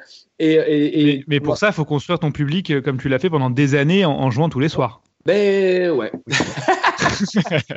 Bah, après, Oui, on n'a rien sans rien, c'est normal. hein. Et après, pour revenir à ce que disait, euh, bonjour, bienvenue. Euh, pour revenir à ce que disait Axel tout à l'heure, qui est qu'il ne s'ennuie pas sur scène, il faut peut-être revenir aussi à une des bases de l'humour, qui est que c'est du partage avant tout, et euh, on partage avec un public qui est différent tous les soirs. Donc c'est ce qui Ouais, fait aussi totalement. que le spectacle n'est pas le même tous les soirs. Voilà, Ouais. moi, je- de, de ma petite expérience scénique de plusieurs années, mais qui est pas trop dans l'humour, mais plutôt dans des spectacles comiques, mais ça reste, ça reste de l'humour, c'est une autre forme. Euh, et voilà, je sais que l'ennui ne venait pas, étant donné que euh, le public est différent tous les soirs. Donc les personnes avec qui tu partages tous les soirs, c'est totalement différent. Donc c'est peut-être ça aussi Le mec, joue. tu joues à Bobino aussi. Oui, bah oui, bon, j'ai fait. oui, Ça aide. oui, ça là, c'est sympathique. Mais, euh, mais en tout cas, c'était euh, c'était le cas. On, euh, déjà, il y a- là, pour le coup, il y avait le fait déjà de partager sur scène avec des gens. Donc, tu as déjà un partage qui se passe sur scène. Tu pas tout seul sur scène. Tu partages à 13, donc c'est énorme. Oui. Et en plus, tu partages avec une grande salle. Donc, ça fait que même si tu as un spectacle qui est calé, qui est toujours au même endroit, avec les mêmes musiques, les mêmes choses, ça reste quand même différent tous les soirs parce que tous les soirs va avoir un rire différent à ce moment-là, va avoir une personne qui va prendre la chose différemment. Toi, t'es pas le même chaque soir, donc il y a des choses que tu vas plus ou moins bien faire. Enfin, je trouve que tu peux euh, trouver cette nouveauté à chaque fois dans. Non, c'est sûr, c'est sûr. Après, c'est ce que disait Nico, c'est c'est le côté euh, y aller tous les soirs, quoi. C'est aller au boulot, quoi. Oui, 5 Ouais, c'est- fois par semaine, c'est mais c'est comme tout en fait. Si, tout est, si si c'est dans l'excès, c'est compliqué. 5 fois, c'est chaud. ouais. Et puis je pense qu'il y a un truc aussi, c'est que vous devez mettre tellement d'énergie à construire tout ça, à construire un spectacle, que ça doit aussi être très frustrant de le jouer qu'une ou deux fois, quoi. C'est qu'il y a un truc de de- d'avoir donné tellement euh, en amont que tu as Mm. envie, euh, j'imagine, de, de le faire plusieurs fois pour, euh, pour récupérer toute l'énergie que tu as pu mettre dedans. Et l'argent aussi que tu as investi. Oui, parce que, Oui, mine de rien, il ne faut pas oublier que pour euh, la, pers- les- la plupart d'entre vous, la plupart, euh, pour vous tous, c'est votre métier aujourd'hui euh, Ouais. de, Oui. de faire rire les gens. Et c'est un métier. C'est fou ça quand même. C'est ça Hein et on a de la chance. C'est génial. c'est. Faudrait secondes qu'on prenne deux secondes pour se dire qu'on a quand même de la chance de ouf. Quoi. Ah, moi, je me le dis tous les jours. hein. Ça fait 10 ans que je me dis, putain, je Ouais. vis le rêve de ma vie. Je, je vis de mes conneries. C'est c'est absolument génial. C'est magnifique. Bravo. C'est que des troubadours, on est des, on est des bouffons. Et en fait, le, C'est rôle du bouffon, c'était. Non, mais vraiment, et le, Oh et là le là, bouffon à l'époque. C'est- c'était le seul qui avait le droit de dire. Voilà, c'était le donc, seul qui avait le droit de dire la vérité au roi. C'était le, c'était le bouffon. Et en fait, c'est notre rôle aujourd'hui. Et c'est génial, quoi. Alors après, j'aimerais bien avoir être une petite souris euh, qui remonte euh, avec une machine à remonter le temps et voir quel genre de vérité disait au roi, tu vois. Oui. Parce que je pense qu'il avait quand même un. De, de, un- oui, peut- peut-être qu'il y a eu deux, trois Il a dit jamais statues de toi loupées. Et... tu coupe la tête. Non, mais parce que c'était déguisé. Il avait ce rôle de pouvoir dire les choses comme si c'était des mensonges, je pense. euh, Bah, c'était aussi c'était un rôle le rôle du psy pour que le pour que le roi euh, enfin en tout cas de ce que j'avais lu pour ceux qui avaient qui, qui étaient de bonne volonté c'était aussi un moyen pour le roi euh, face à tout ce pouvoir de garder la- les pieds sur terre en fait c'est d'avoir quelqu'un qui lui disait mec euh, là t'en fais des caisses quoi et, Oui. et- mais après Oui, euh, en même faut, il avoir une un sacrée humilité Non, mais il avait un. Il oui je avec sa vie oui tout à fait tout à fait mais c'était son Alors, taf. je, je me permets de faire une petite parenthèse. Oui, je me permets de faire une petite parenthèse parce que, alors, Baptiste, sache Oui. que tu restes autant que tu veux. Si tu veux rester jusqu'à la fin de l'émission avec nous, tu restes jusqu'à la fin. Euh. Dès que tu veux partir, tu nous fais un coucou et tu t'en vas. Euh, mais nous allons avoir une deuxième personne, un deuxième invité qui va nous rejoindre. Je suis en train de l'appeler actuellement. Je vais voir s'il répond. Euh, Bah, pendant que tu l'appelles, je me permets de demander à Baptiste. Oui, comment dis-moi. il va ton potager Euh, il est très âgé. Oh, oh, oh. Euh, le confinement, tu vois, on fait pas les meilleures blagues. Euh, bah, pour le coup, il est, il est, il est. Là, je suis à Paris. Ah, merde.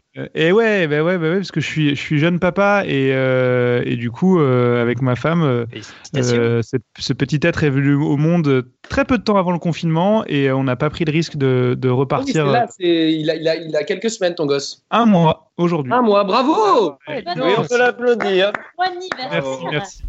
Et donc du coup voilà, on a, on a, on a, on est resté, euh, on s'est dit bon, on va, on va rester euh, à Paris, euh, peut-être plus de pédiatres, etc. Comme des jeunes parents euh, un peu inquiets.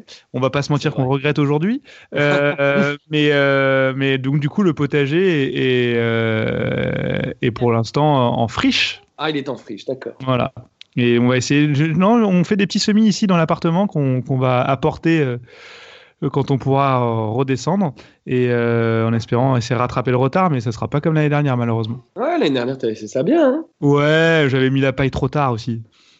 Ouais, il est jamais trop tard. Nous, cette année, on a, te- on a testé là, cet après-midi avec, avec Sophie Labruyère. On a, on, a, on a mis plein de paille, euh, juste des tas de paille Ouais. dans le jardin, des, des gros tas de paille sans rien, et on a mis des pommes de terre dedans. On va voir si ça marche. Et vous avez fait vos semis ou pas, ou pas encore? Oui, bien sûr. Ouais. Et, euh, et c'est quand vous les plantez? Bientôt, non? Bah, ça dépend desquels, non? Tu sais, la plupart euh, des semis, c'est euh, c'est au sein de mi-mai. Ah, mi-mai carrément? Ouais, ouais, genre tout ce qui est tomates, poivrons, aubergines, euh, ça craint de froid, En le froid de ouf. il faut essayer de faire une serre pour que ça pousse au mieux. euh, C'est- sans- c'est- Et on est fort quand même, on passe de l'humour euh, de l'humour à la Oui, serre. merci de faire Ouais, une. tout Ah, ça. voilà, il est là. Il Oh est là. Ce qui nous- ce qui nous, ce qui nous lie aussi, c'est quand même qu'on est, on est des, des humoristes euh, écolos, quoi.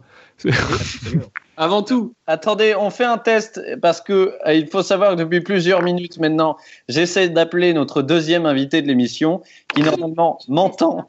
Là, mais je, je t'entends, hein. Ah, il est là. je suis là, je suis là. Il est là, le petit chat. Exactement. Alors, il faut savoir. Alors, je vais d'abord présenter à Tristan toutes les personnes que tu vas pouvoir entendre dans les prochaines minutes, Allons-y. et ensuite tu- on te laissera te présenter aux personnes qui nous écoutent maintenant depuis plus d'une heure. Donc, Tristan, tu es autour de la table. Mais présentez-vous un petit peu. Allez, chacun votre tour. Allez-y. Bah, Nicolas Mérieux, Oui, mais on se connaît, hein. Ah, bah Évidemment. oui, je connais très bien Nicolas. ouais. Euh, euh, très bien, la, la façon dont tu le dis, les gens vont imaginer les choses. Ils auront raison. Bonjour, moi je suis Sophie. Donc, Sophie Labruyère. Est-ce que. Alors, attendez, je me permets de présenter cette personne. Est-ce que Marine Pouchard est toujours là? Oui, bonjour. C'est notre fil rouge de l'émission. Marine Pouchard est là. Tout va bien. Dans le Mirador. Ah, et donc, il nous reste Axel qui est là. Oui, bonjour Tristan. Et, moi, Baptiste. Et Norbert, enchanté. Euh, Tristan, merci de nous avoir rejoints. Avec grand plaisir. Comment ça va? Comment se passe le confinement déjà? Franchement, euh, c'est assez cyclique. C'est-à-dire que je, je- je commence à traverser une période de bipolarité, donc il y a des moments où ça va super et des moments où ça va pas du tout.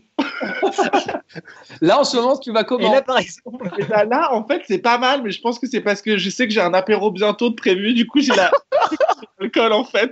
Mais un apéro de prévu sur Skype, du coup, ou en vrai? Sûr, ah bah non, mais oui, bien sûr. Des fameux apéros Skype qui sont clairement devenus euh, une, une parfaite mode qui nous permet euh, de boire tranquillement à la maison. Exactement. Ouais, Mais tu peux commencer tout de suite, Tristan, hein, si ça te fait du bien. Ouais, je sais, mais vu que prends un c'est hein. peu tard, je préfère attendre un peu quand même.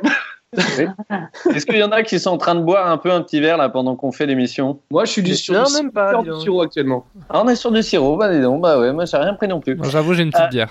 Ah, voilà. Oui, Rémi, tu ne t'es pas présenté. Alors, Tristan, il y a aussi Rémi Touja qui, euh, qui intervient, qui est aussi l'homme à tout faire de cette émission, qui permet qu'on puisse euh, faire une émission en direct en s'appelant euh, via Skype. Bonsoir. Bonsoir. Et alors, pour te faire un petit point, euh, pour te dire où on en était, alors on a tiré pas mal de fils depuis tout à l'heure. Là, on était en train de faire un point potager avec euh, Baptiste et Nicolas qui ont un peu dérivé. Ouais. Et avant, on était en train de parler. Avant, on était en train de parler de euh, l'humour, évidemment, qui est le thème de l'émission, et de savoir si on pouvait rire de tout. Euh, on a pas mal parlé de l'expérience de Baptiste euh, sur Internet, et on a un petit peu dérivé là sur euh, les différentes expériences scéniques euh, des personnes qui sont avec nous. Ouais. Et, euh, et ça serait très intéressant d'avoir ton avis, car toi, tu es aussi humoriste, tu es sur scène depuis, euh, depuis plusieurs années. Et déjà, est-ce que tu pourrais nous donner un petit peu ton avis sur cette question qui est est-ce qu'on peut rire de tout ou pas Euh, moi, je pense qu'il faut rire de tout. Je crois que c'est très très important. Après, euh, il faut savoir le faire avec euh, avec les bons mots, quoi. Je pense que c'est le problème de, beaucoup de gens, c'est qu'ils ne savent pas forcément toujours utiliser l'humour à bon escient, quoi. Donc, euh, moi, j'aurais envie de dire que si. Le problème, c'est que je pense, en fait, dans l'humour, le problème, c'est qu'il y a tel. En fait, on, les, les humoristes souvent ont tellement une image un peu figée que dès qu'ils sortent un peu de ce truc-là, qu'ils commencent à blaguer de choses sur lesquelles on les attendait pas forcément et que, c'est- et que ça surprend un peu les gens. Souvent, les gens sont un peu déroutés. Du coup, euh, on, on finit par les, les tacler un peu. Ça, mais- ça, je suis d'accord. C'est des- Moi, je sais que nous, on a toujours pris ce, ce biais de l'humour un peu trash, euh, pipi caca trash, etc. Et du coup, à chaque fois qu'on a fait des trucs un peu limites, on n'a jamais été attaqué. C'est ah ouais, c'est Batégaël. En revanche, d'autres humoristes qui avaient un humour beaucoup plus lisse, à partir du moment où ils prenaient des, des, des positions ou des, des risques un peu dans, dans leur humour, c'était la glissade, le dérapage, quoi. Ouais, c'est ça. Donc, euh, mais euh, oui, oui, moi je pense qu'il faut rire de tout, évidemment, ouais. Mais euh, moi je le vois, hein, dès que je fais même sur Instagram des stories avec de l'humour un peu noir et tout, mais je m'en prends euh, plein la gueule, quoi. Ah ouais? Parce qu'on Comme, parlait comme Kairon tout ou pas? Alors, pas, comme- pas Oh. comme. Alors, oui, parce qu'il y a eu un petit. Si on fait un petit point actualité, il y a eu un petit souci, euh, oui, sur euh, justement les limites de l'humour. On parlait. Et euh, il y a eu un petit tag sur Twitter. Alors, je suis pas sur Twitter, moi, j'avoue, donc j'ai pas eu toutes les infos de cette histoire. Ouais, non, Et- je suis pas au courant non plus. Mais en tout cas, ça fait bien le lien avec, euh, avec ce qu'on disait tout à l'heure, c'est les limites euh, que nous amènent euh, les réseaux sociaux et tout ça via l'humour. Ouais, donc- Bah, C'est comme tout, un peu, j'ai l'impression. C'est comme les hashtags qui sortent régulièrement. Ça dépend tellement de la sensibilité propre à chacun que euh, qu'il y a des gens qui vont être outrés. Après, euh, euh, faut, aussi accepter euh, pour les gens euh, qui n'en rient pas que ça fasse rire d'autres personnes. Je pense que la complexité, c'est de, de dire non, faut absolument pas rire de ça et empêcher les autres de le faire parce que nous, ça nous touche pas. Et alors, qu'est- qu'est-ce que vous pensez de s'excuser, c'est euh, reconnaître son erreur dans sa blague? Ah putain, c'est une question que je me suis souvent Ah, posée suis parce que moi, on m'a, on m'a Ah bah posons-la alors, posons-la. moi je suis, moi je suis assez d'accord, moi peut-être. Moi, je suis pas d'accord. Bah, ça- Je pense qu'on Ouais. peut s'excuser sans, sans reconnaître avoir fait quelque chose de mal. On peut s'excuser d'avoir mm, ouais, d'avoir blessé quelqu'un, euh, de, de lui dire bah, je, suis, je suis navré que ça t'ait fait euh, Du mal. Ouais, que ça t'ait fait du mal. En Ouais, revanche, après, euh, considérer que, que ce qu'on a fait euh, reste juste pour d'autres. Tristan, tu voulais ajouter quelque chose Moi, ce que je trouve un peu chiant, en fait, c'est que, en fait, euh, moi, c'est ce que j'ai reçu en fait cet après-midi. Hier soir, j'ai fait euh, une espèce de story où, je, voilà, vu que, vu que je suis en train de briller un peu bipolaire, je fais une, une story là-dessus. Et euh, il y a une nana qui m'envoie un message en me disant, ouais, euh, il y a des gens que ça peut toucher euh, parce que c'est un vrai sujet. Mais en fait, si on part de là, euh, tous les sujets qu'on aborde, Mais oui, Bien sûr. Tous les sujets qui vont toucher quelqu'un. En fait, moi, à ce moment-là, je vais finir par m'excuser auprès de tout le monde à chaque fois que je fais un, un post ou que je, enfin, tu vois, ça c'est l'enfer en fait. Donc, euh, c'est regarde les, les- les- les humoristes extrêmement populaire, il, il ne touche à aucun sujet sensible. Aucun. Ah oui, grave. Et c'est ça qui fait que ça brasse tout le monde. L'humoriste le plus connu le dit, hein, d'ailleurs. hein. C'est vrai. Qui ça Qui ça? Jerry Seinfeld, qui est l'humoriste le plus grand humoriste que le monde ait connu jusqu'à présent, il le dit. Et lui, il, peut- il- il dit pas, des- il touche pas à des sujets un peu, Ah, jamais un peu limite parfois. Ah ouais Jamais Je pensais. Et Il le dit, il le dit en interview. C'est Ouais, le bah, ouais, le plus propre qui existe sur Terre et c'est le plus suivi de la planète. Mais ça rejoint, je pense, à quelque chose que vous disiez tout à l'heure, c'est-à-dire que euh, quand tu parles de toi, euh, enfin, tu vois, quand tu parles de toi, tu vises personne, même si c'est, euh, même si c'est détourné. Tu vises moins les gens et peut-être que les gens le prennent moins pour eux. Ouais, mais Alors, en tout cas, c'est moi, c'est quelque chose que je défends, c'est l'autodérision. C'est parce que j'ai vu tout simplement que ça permettait de, aux gens de se reconnaître et de pas se sentir attaqués en fait. C'est, moi, je sais que c'est ce que moi j'essaye de, c'est c'est l'outil que j'essaye d'utiliser parce que j'ai vu qu'il fonctionnait et que je me sentais à l'aise dedans. Mais c'est pas pour ça que s'il y a qu'il faut faire que ça, quoi, tu vois. Mais Baptiste, je pense que si tu as posé la question, c'est que tu as aussi une réponse à nous apporter. Ah. Ben, c'est une- comme toi, elle me- c'est une, c'est une réponse qui me taraude parce que c'est un, un peu ce qui s'est passé avec Iron, ce qui s'était passé avec Dieudonné aussi, et je comprends ce côté. euh, putain, je dois m'excuser de, de tout. Je suis humoriste, je crée un personnage, donc évidemment que je vais pas justifier de tous mes propos. C'est pas des propos actés comme un homme politique ou un, un personnage public, j'en sais rien. Je suis humoriste, on fait des personnages, des blagues, quoi. C'est euh, quelqu'un qui rentre dans un ascenseur et qui, bon, bref, c'est une blague, c'est un- c'est une histoire. Et donc forcément, si on doit expliquer toute l'histoire, dans ces cas-là, euh, il y a combien de films doivent s'expliquer euh, Le comédien doit dire, bah ouais, j'ai joué le rôle d'un- homophobe, d'un antisémite. euh, je m'excuse hein, parce qu'évidemment, je le pense pas quand je dis cette réplique. Il y a un peu de ça, quoi. Donc Ouais, c'est un est-ce peu que- complexe. Est-ce que justement ça revient pas à la base qui est que l'humour ça l'humour ça s'explique pas quoi? Bah, Non, mais ouais, le problème, que c'est l'humour, ça L'humour, il y, y a un truc qu'il faut savoir, c'est que c'est le truc euh, qui fédère, évi- évidemment, mais euh, ça peut aussi défédérer au, un maximum. C'est-à-dire que par exemple, une musique, si je vous fais écouter une musique que vous n'aimez pas, euh, je vous la fais écouter 100 fois, au bout de la Bah, mais centième un fois, peu moins. vous allez la voir dans la tête et vous allez la télécharger. Si je vous raconte une blague que vous n'aimez pas, je vous la raconte 100 fois, au bout de 100 fois, vous allez me taper. Mm.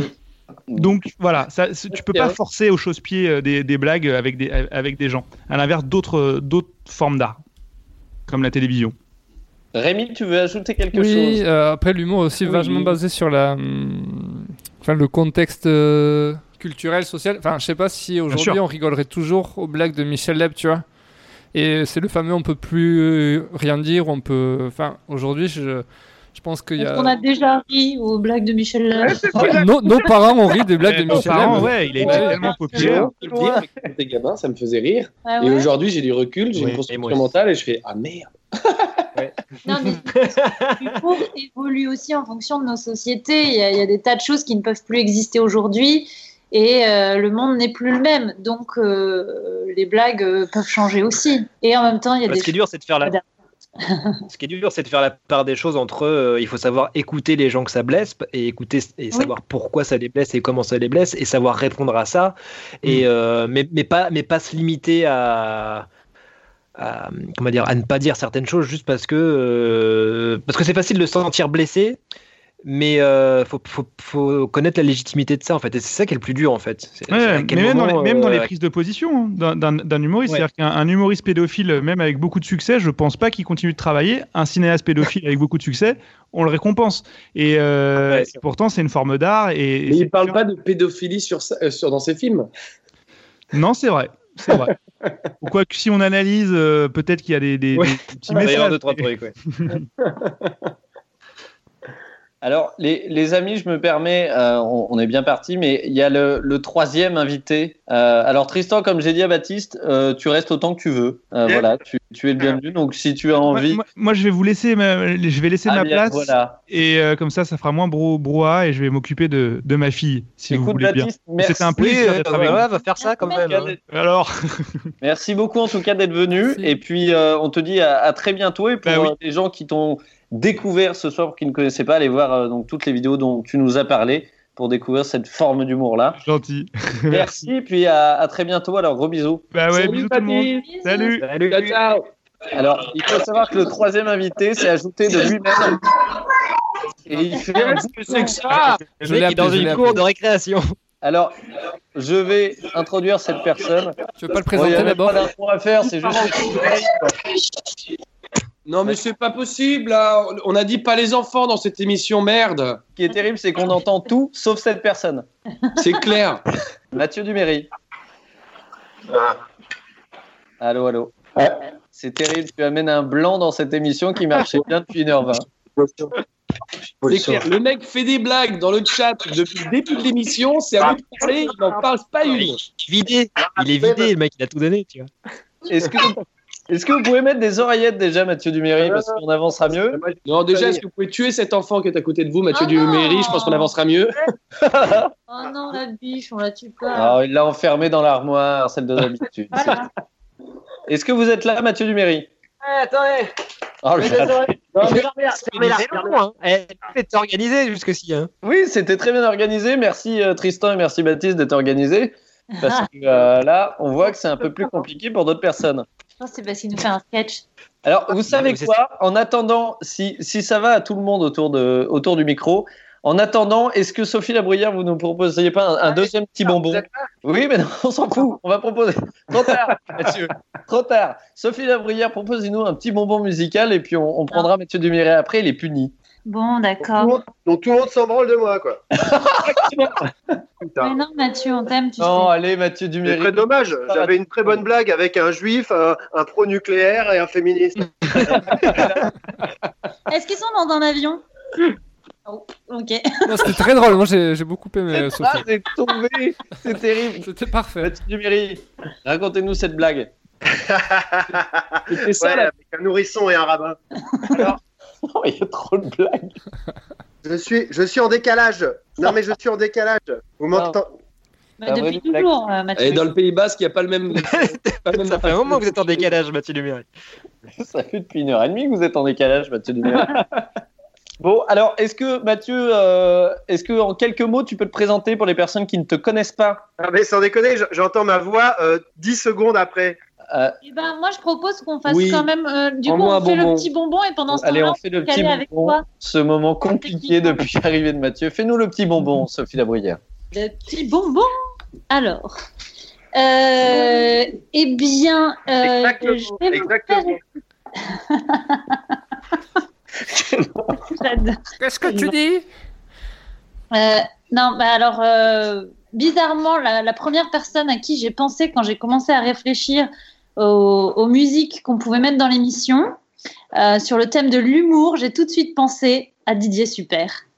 Voilà. Je ne sais pas si vous connaissez Didier Super. On parlait, Évidemment. on parlait de la largeur, la largesse du spectre de l'humour Et non pas la largeur de Didier Super.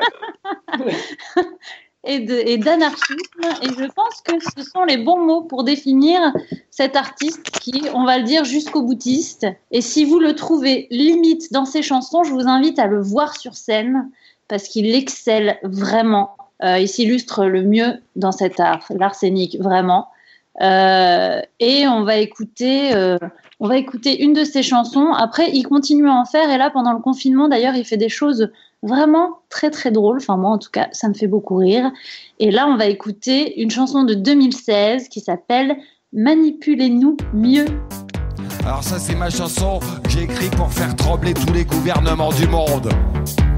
On est perdu, on croit plus rien, même les vieux ils ont capté qu'en fait notre président c'est pas lui qui dirige vraiment, que nos vrais chefs c'est des banquiers qui ont réussi mieux que lui. Et c'est pour ça, droite ou gauche, eh ben non ça reste à droite, tout le monde sait qu'on gagne les élections comme on vend des yaourts, simplement en passant à la télé tous les jours, même ma mère elle a capté que la crise n'existe pas, que c'est l'invention de certains gros riches pour vendre nos usines aux Chinois. Tout le monde a compris que les infos, ça sert juste à nous faire peur en nous montrant la merde des autres pour qu'on se contente de la nôtre. Alors vous, les beaux costards qui décidez de notre sort, ne nous laissez pas comme ça, ça fait trop peur, faites un effort. Manipulez-nous mieux, manipulez-nous mieux. Construisez vos piscines en fermant nos usines. Mais putain, faites-nous rêver, faites-nous croire que vous nous aimez. Manipulez-nous mieux. Manipulez-nous mieux. Servez-vous dans nos frigos, nos impôts c'est déjà cadeau. Mais faites-nous croire qu'il y a des martiens, ça fera moins peur que croire en rien. Gamins dans les écoles. Demandent qu'à croire cette histoire. Que si au pays des barbus, y en a qui nous veulent pas du bien C'est juste à cause d'une religion. Et donc ça n'a aucun lien Avec les militaires qu'on leur envoie Régulièrement pour leur bien. Manipulez-nous mieux. Manipulez-nous mieux. Allez, juste un petit effort, vous demande pas grand chose. Vous savez aussi bien que nous qu'on n'a pas inventé l'eau chaude. La plupart d'entre nous, on aime bien se contenter de peu. On cherche pas trop à réussir et encore moins à diriger. On n'a pas très envie de passer à la télé et encore moins envie d'être reconnu dans la rue. La plupart d'entre nous, on saurait pas quoi foutre d'un autre. On voit pas l'intérêt d'accumuler autant de milliards. On n'a pas l'intention de laisser notre nom dans l'histoire. Et c'est peut-être ça qui prouve que par rapport à vous, en fait, si ça se trouve, eh ben, 1, c'est 2, nous 3. qu'on est euh, non, je ne vais pas dire soleil, je vais pas faire cette blague nulle parce qu'on est quand même sur un thème de l'humour et on va essayer de garder un niveau convenable. Donc, pour les personnes qui sont avec nous depuis maintenant plus d'une heure vingt, merci beaucoup déjà de suivre cette émission. Euh, je vous rappelle que vous pouvez réagir dans le chat. Donc, si vous avez des questions euh, pour nos invités qui sont là, on a Axel Latuada depuis le début de l'émission, on a Nicolas Mérieux euh, Oui. qui est là, on a Tristan Lopin qui nous a rejoint depuis quelques minutes. Et on a enfin, enfin Mathieu Duméry, après un problème terrible. Qu'est-ce qui s'est passé, Mathieu? Ah bah je vais te le dire, je, je vous écoutais à la radio euh, depuis tout à l'heure et en fait, euh, au moment où vous m'avez appelé, j'avais Skype d'un côté, donc le vrai direct avec ma voix, et la retransmission euh, sur la plateforme qui avait 5 secondes, 10 secondes de décalage. C'était particulièrement énervant parce que je faisais des blagues au couteau, bim bam boum, et elles arrivaient, elles arrivaient 10 secondes plus tard. Et euh, c'est très dommage, ça n'a pas fonctionné. Mais Du je coup, j'en profite. J'en profite, euh, mon cher Benjamin, euh, pour te dire euh, que j'ai passé de très bons moments à, à vous écouter. Je me suis à un moment demandé si on n'était pas en train de sortir du sujet quand c'est parti sur les plantations et les semis. Et en même temps, c'est bien de digresser. Quoi. oui, c'est bien. Et Et, d'appeler Tristan Lopin. oui, alors c'est moi parce que j'étais en train de galérer pour appeler Tristan et je pense oui. que depuis pendant cinq minutes j'ai appelé un autre Tristan. Ah, mais Euh, c'est moi, Je ne sais pas qui c'est. La meilleure vanne. En tout cas, voilà, j'aurais appelé un autre Tristan sur, euh, sur Skype.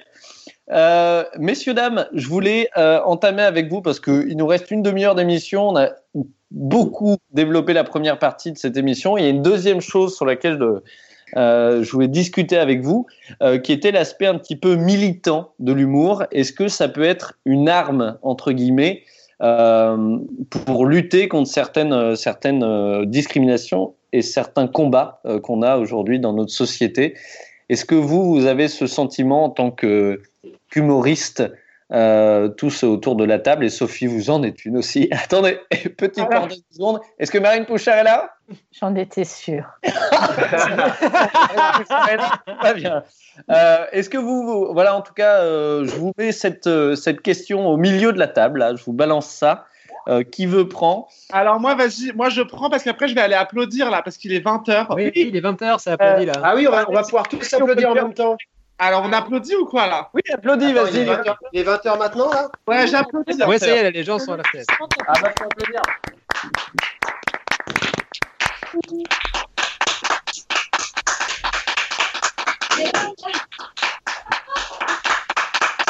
vraiment dommage qu'il n'y ait pas la vidéo. Sophie Labruyère, tous les soirs, applaudit dans un établissement vide ou avec des retraités.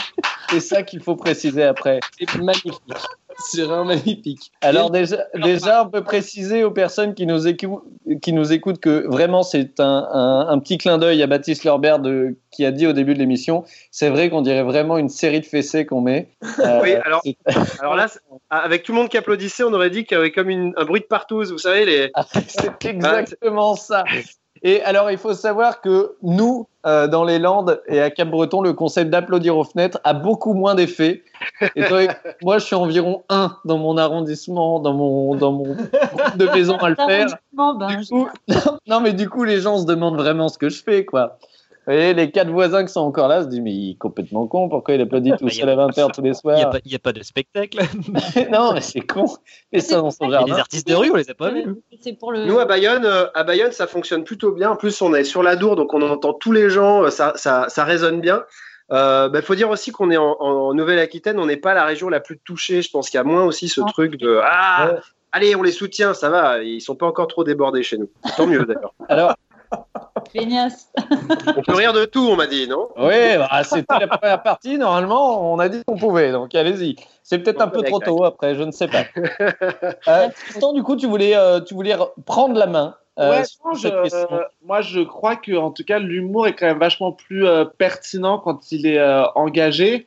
Et enfin, en tout cas moi c'est euh, le truc que j'essaie de défendre et je trouve ça quand même.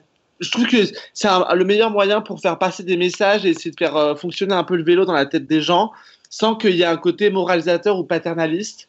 Euh, du coup, euh, moi, je trouve ça toujours un peu dommage quand je vais voir des spectacles où, où je trouve qu'il n'y a pas d'idée de défendu ou quoi. Je trouve qu'on en ressort toujours avec l'impression d'avoir passé un bon moment, mais qu'il se soit rien passé vraiment. Et, du coup, je trouve ça un peu dommage. Donc, moi, je, je défends ouais, l'humour un petit peu militant.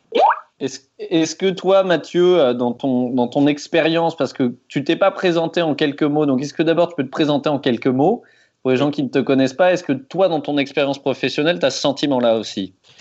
Alors, euh, nous, on est en plein dans le thème, là. Euh, avec Lénie Chérino, ma comparse et, compagne, nous avons créé en 2014 une chaîne qui s'appelle Professeur Feuillage sur YouTube, à l'époque où YouTube, il y avait encore de la place pour des... Voilà, il n'y a plus de place aujourd'hui, on va dire. hein. Euh, et l'objectif, c'était de sensibiliser les gens à l'écologie en, utilisant euh, l'humour. Alors, le what the fuck, du cul, des choses, vous en parliez tout à l'heure, qu'on ne pourrait plus refaire aujourd'hui, euh, notamment la relation entre les deux personnages qui, est un peu, qui pourrait être considérée comme ultra sexiste, euh, hashtag MeToo. Des images, des, images subliminales de gens à poil qui passeraient plus du tout aujourd'hui. Et surtout beaucoup de gros mots et des trucs, voilà, c'était beaucoup trop trash. Et d'ailleurs, on s'est calmé petit à petit.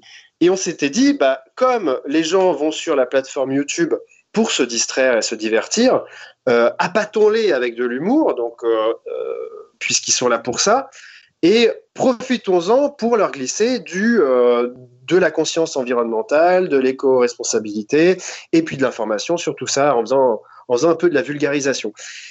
Et, ben vous savez quoi, ça, pas, ça ne fonctionne pas. Parce qu'on s'est rendu compte au fur et à mesure que, à défaut d'attirer des profanes de l'écologie sur la cause environnementale par le biais de l'humour, en fait, on avait attiré que des écolos euh, bien contents de trouver enfin de quoi rigoler avec ce qui leur prenait la tête au quotidien.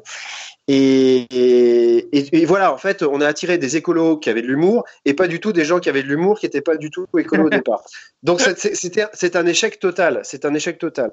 Rajoutez à cela, si je peux me permettre de développer, que euh, comme nous avions un style un peu trash, euh, on s'est attiré les foudres de certaines euh, de certaines communautés, euh, groupes euh, qui aujourd'hui ont, voilà ont plus de, respect de la part de, voilà de tout du, grand public sur les réseaux sociaux. Je parle des anonymous, des féministes, euh, des défenseurs de tous les droits de tout le monde. On ne pourrait pas faire ce qu'on a fait à l'époque aujourd'hui. Je le redis, c'était bien parce que du coup, on transgressait aussi notre propre euh, envie de, de faire pas que de l'écologie, parce que ça, ça nous foutait le bourdon. L'humour dans l'écologie, c'est bien comme vecteur, ça fait rire avec des choses tristes et, graves et importantes, mais ça permet aussi aux créateurs que nous sommes tous là autour de, cette discussion d'aussi euh, d'avoir une, euh, une soupape et de dire ah, ça me fait marrer, heureusement que je fais ça. Les gens ils me disent mais vous avez fait de l'humour avec Feuillage, et avec Lenny pour, pour, euh, communiquer sur l'écologie. Non, avant tout, c'était pour se marrer autour de thématiques qu'on ne savait pas aborder autrement qu'en mon- qu'en montrant depuis des années des ours blancs qui crèvent et, euh, des, euh, oiseaux, des cormorans pleins de, ple- plein de, pétrole. Donc voilà, c'était à la fois euh, une tentative et. Ah, je suis toujours là. Je suis toujours là. Ah bah, absolument, nous on t'écoute, on t'écoute. Ah, pardon, excusez-moi, C'est parce juste C'est juste que Nicolas et Axel veulent intervenir, je pense. Mais sur- allez-y, putain, ouais, je, je suis parti. Je vous colle une disquette. Je la on accueillera, les amis, je vous laisse répondre. Il y a Nicolas, Axel et Rémi qui veulent intervenir. Et après, je- on, on accueillera quand même notre dernier invité qui, d'ailleurs, si elle nous écoute, peut intervenir dès maintenant, peut venir nous rejoindre. Et, euh, et allez-y, je vous laisse la main, euh, messieurs. Il faut que je file, je suis désolé. Ah ben, oh, bah attendez, on, on dit au revoir à Tristan. Merci Salut, Tristan. Merci de nous avoir partagé ton expérience. Et si vous ne connaissez pas Tristan, euh, il n'a pas besoin de pub, mais allez voir euh, ce qu'il fait sur Instagram, c'est à mourir de rire. Et moi, je- en tout cas, je me délecte de ça tous les jours. Et donc, euh, foncez le voir. Merci, euh, on t'embrasse tous et, euh, et à très vite. Bisous. Et alors, c'était Bonjour Attendez Et elle est là Oh, on a voulu lui faire couper Elle la apparaît comme ça, sans intro, sans présentation, sans rien. Attendez, je, attendez, je gère un drame. J'arrive, d'accord je, Mais tout va bien, tout le monde est. Il n'y a pas de sang, mais je, re- je reviens. Laissez-moi trois minutes. Alors, pour les personnes qui se demandent qui est cette tornade qui vient d'arriver dans l'émission, c'est bien Anne Sinclair. Elle est pas morte, Anémone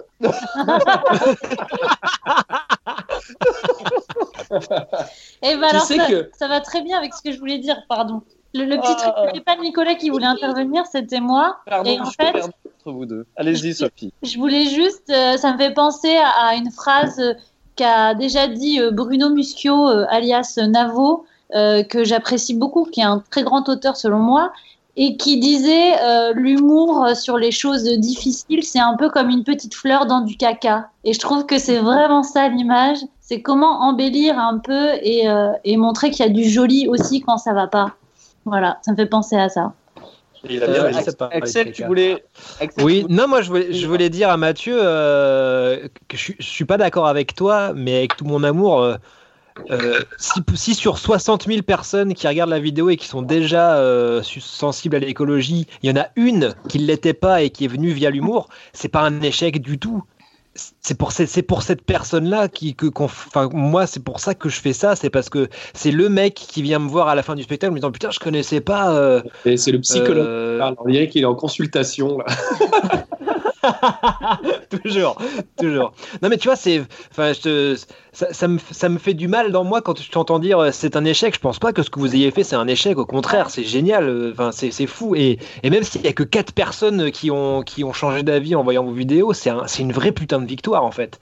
Et c'est pour ça qu'il faut qu'on continue de faire ça. Et c'est pour ça que que moi je me lève tous les matins en tout cas, tu vois. Donc, Euh, euh, oui, bra et, ben, et voilà. Et ben, écoutez, terminons là-dessus. Bravo. Merci à tous. Non, ferme-la, j'ai le droit de répondre. Écoute-moi bien. Alors, Écoute-moi bien, espèce de bouffeur de soja de mes couilles. non, mais il a, évidemment, tu as raison, je me suis fait, euh, je me suis fait volontairement l'avocat du diable, histoire de justement apporter de la contradiction. Oh, Et- et je- con. remontez ton petit ego, mon vieux. et je, et je goûte, et je goûte, et je goûte comme toi le peu de personnes qui nous disent euh, putain ça je le savais pas et, euh, et merci parce que grâce à vous je me suis mis à faire ça. Je pense qu'il y, en a une, bonne partie. C'est- un chiffre qu'on peut pas avoir euh, comme vous quand vous sortez de scène. Vous avez quand même plus de chances de voir qui a été réceptif que nous sur des vidéos que vous savez, vous savez aussi d'ailleurs. Ce que je voulais dire, c'est que si tu vises YouTube, tu vises global, tu vises euh, voilà, on nous demande souvent euh, pourquoi vous n'allez pas sur des plateformes euh, éthiques. YouTube, c'est le diable, c'est Google, il y a de la pub et tout ça. Mais parce que ma belle, mon beau, sur YouTube, il y a tout le monde, c'est- il y a les profanes. Et, et, et, et donc, du coup, c'est eux qu'on veut toucher.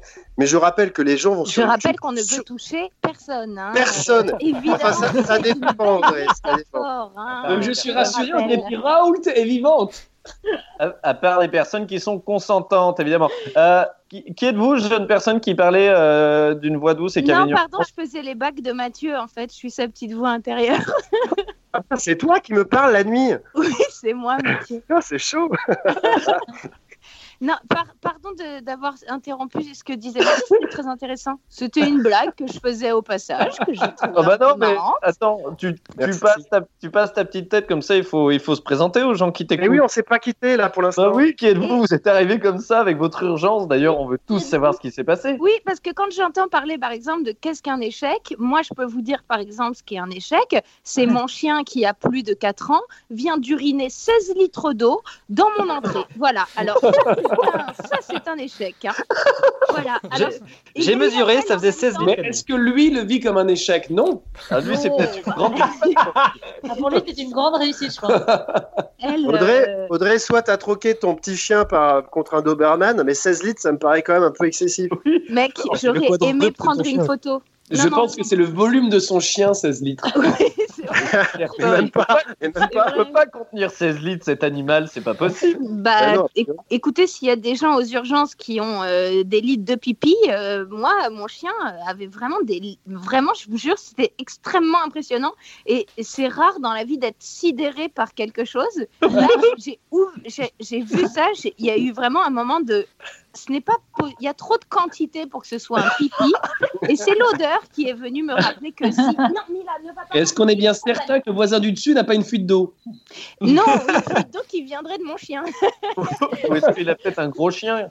Contre, le voisin du dessous a désormais une fuite. Est-ce qu'on est sûr que ça fait pas 4 ans que tu donnes à bouffer à une bouillotte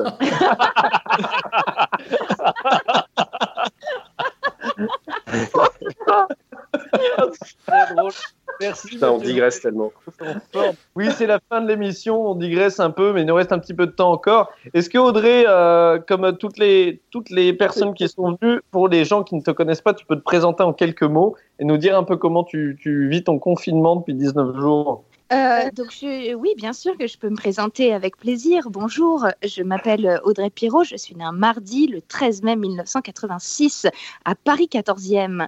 Euh, je suis euh, psychologue au départ, euh, comédienne euh, par la suite euh, et, euh, et, bah, et voilà. Tu Allez, te rappelles que tu sois un né chien tard. de 16 litres. et je possède un chien qui mi-bouillotte, mi-effectivement mi 16 litres.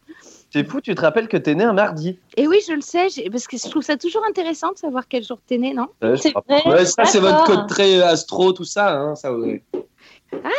Euh, ouais, la curiosité aussi, tu sais. parfois, parfois, tout bêtement. Hein, euh.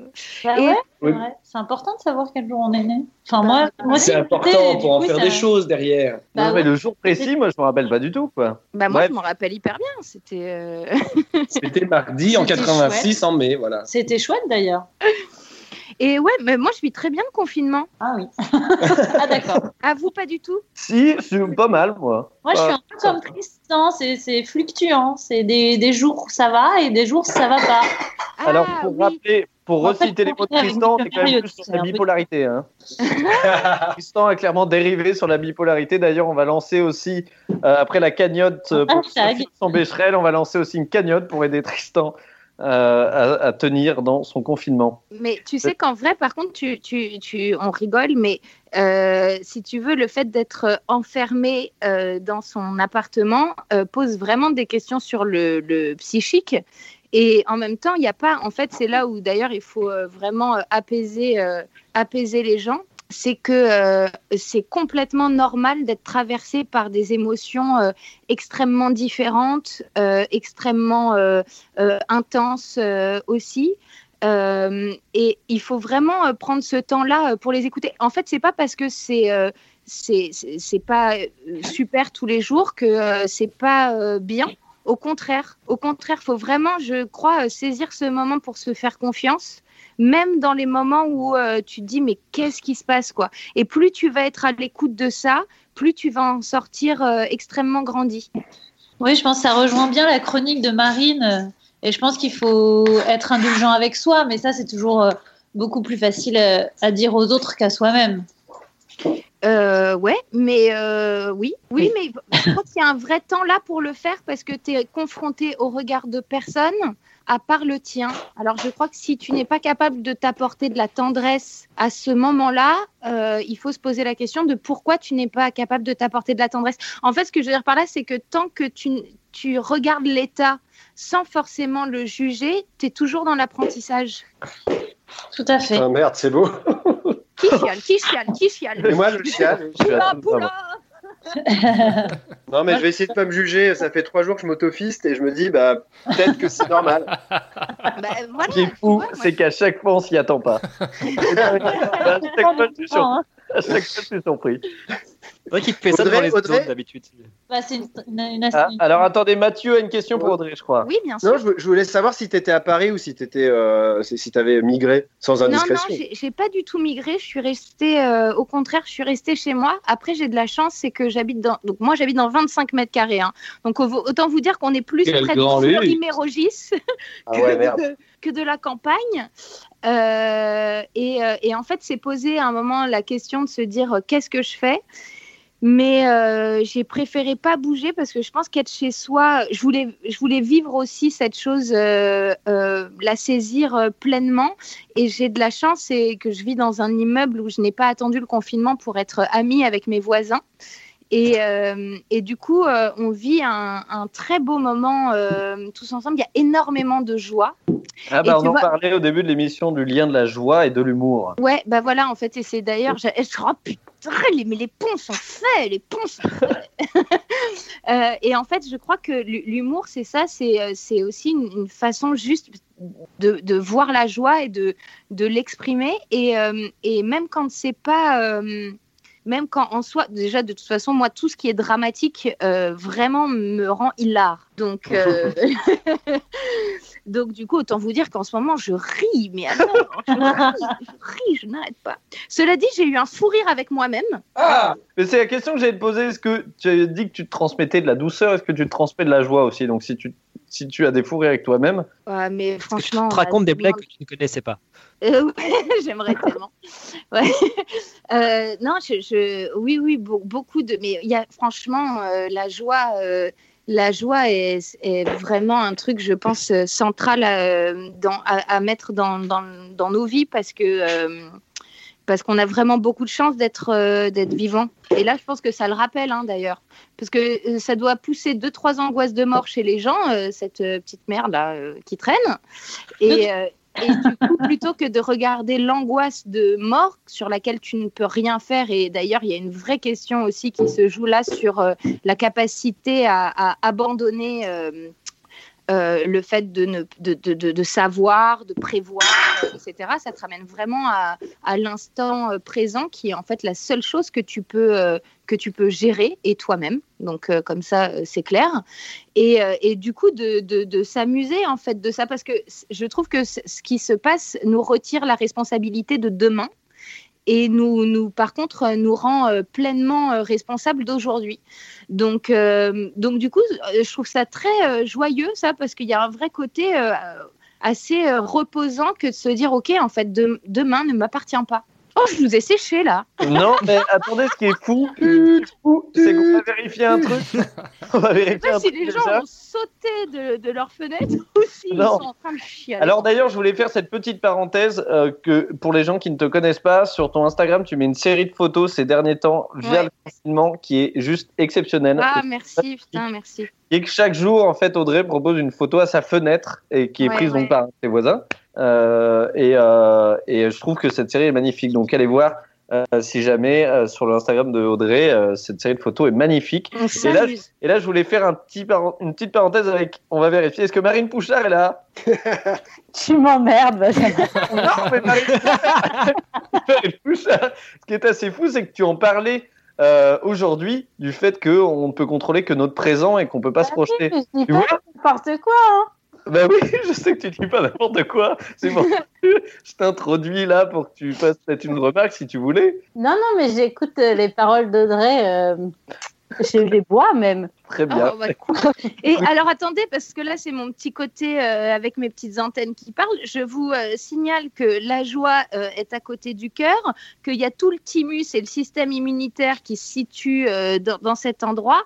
Donc plus tu vas euh, stimuler ta zone de joie du cœur et, et d'être en, en ouverture sur, sur ce qui se passe, plus euh, tu vas euh, être en bonne santé en fait. Tout bonnement, hein, tout bonnement. 1 plus 1 est égal à 2. Donc, euh, Mais c'est absolu- absolument vrai. Rire, euh, rire fait gagner des vies, quoi. Ah, bah, et c'est un bon steak, hein. Exactement. Et, c'est quand même bien mieux qu'un bon steak. Attention, un steak de lentilles. Hein. Évidemment. oui, absolument. évidemment, évidemment. Moi, je pense tous les jours à. Je pense tous les jours. Je, voulais juste dire que je pense tous les jours à Johnny, la chanson, euh, euh, la chanson L'envie, parce que en fait, euh, il, il dit dans sa chanson euh, qu'on me donne de l'obscurité plus la lumière. En gros, là, on nous donne l'enfermement pour qu'on aime la liberté. Et franchement, faut se rappeler comment on va kiffer quand on va sortir. On Ah aura ouais. envie de faire des trucs géniaux qu'on qu'on- qu'on trouvait juste banals euh, à une époque et qui nous paraîtront exceptionnels. Ça, c'est une bonne nourriture. C'est totalement. Genre, Je pense que genre si- mettre une paire de palmes et aller dans l'eau.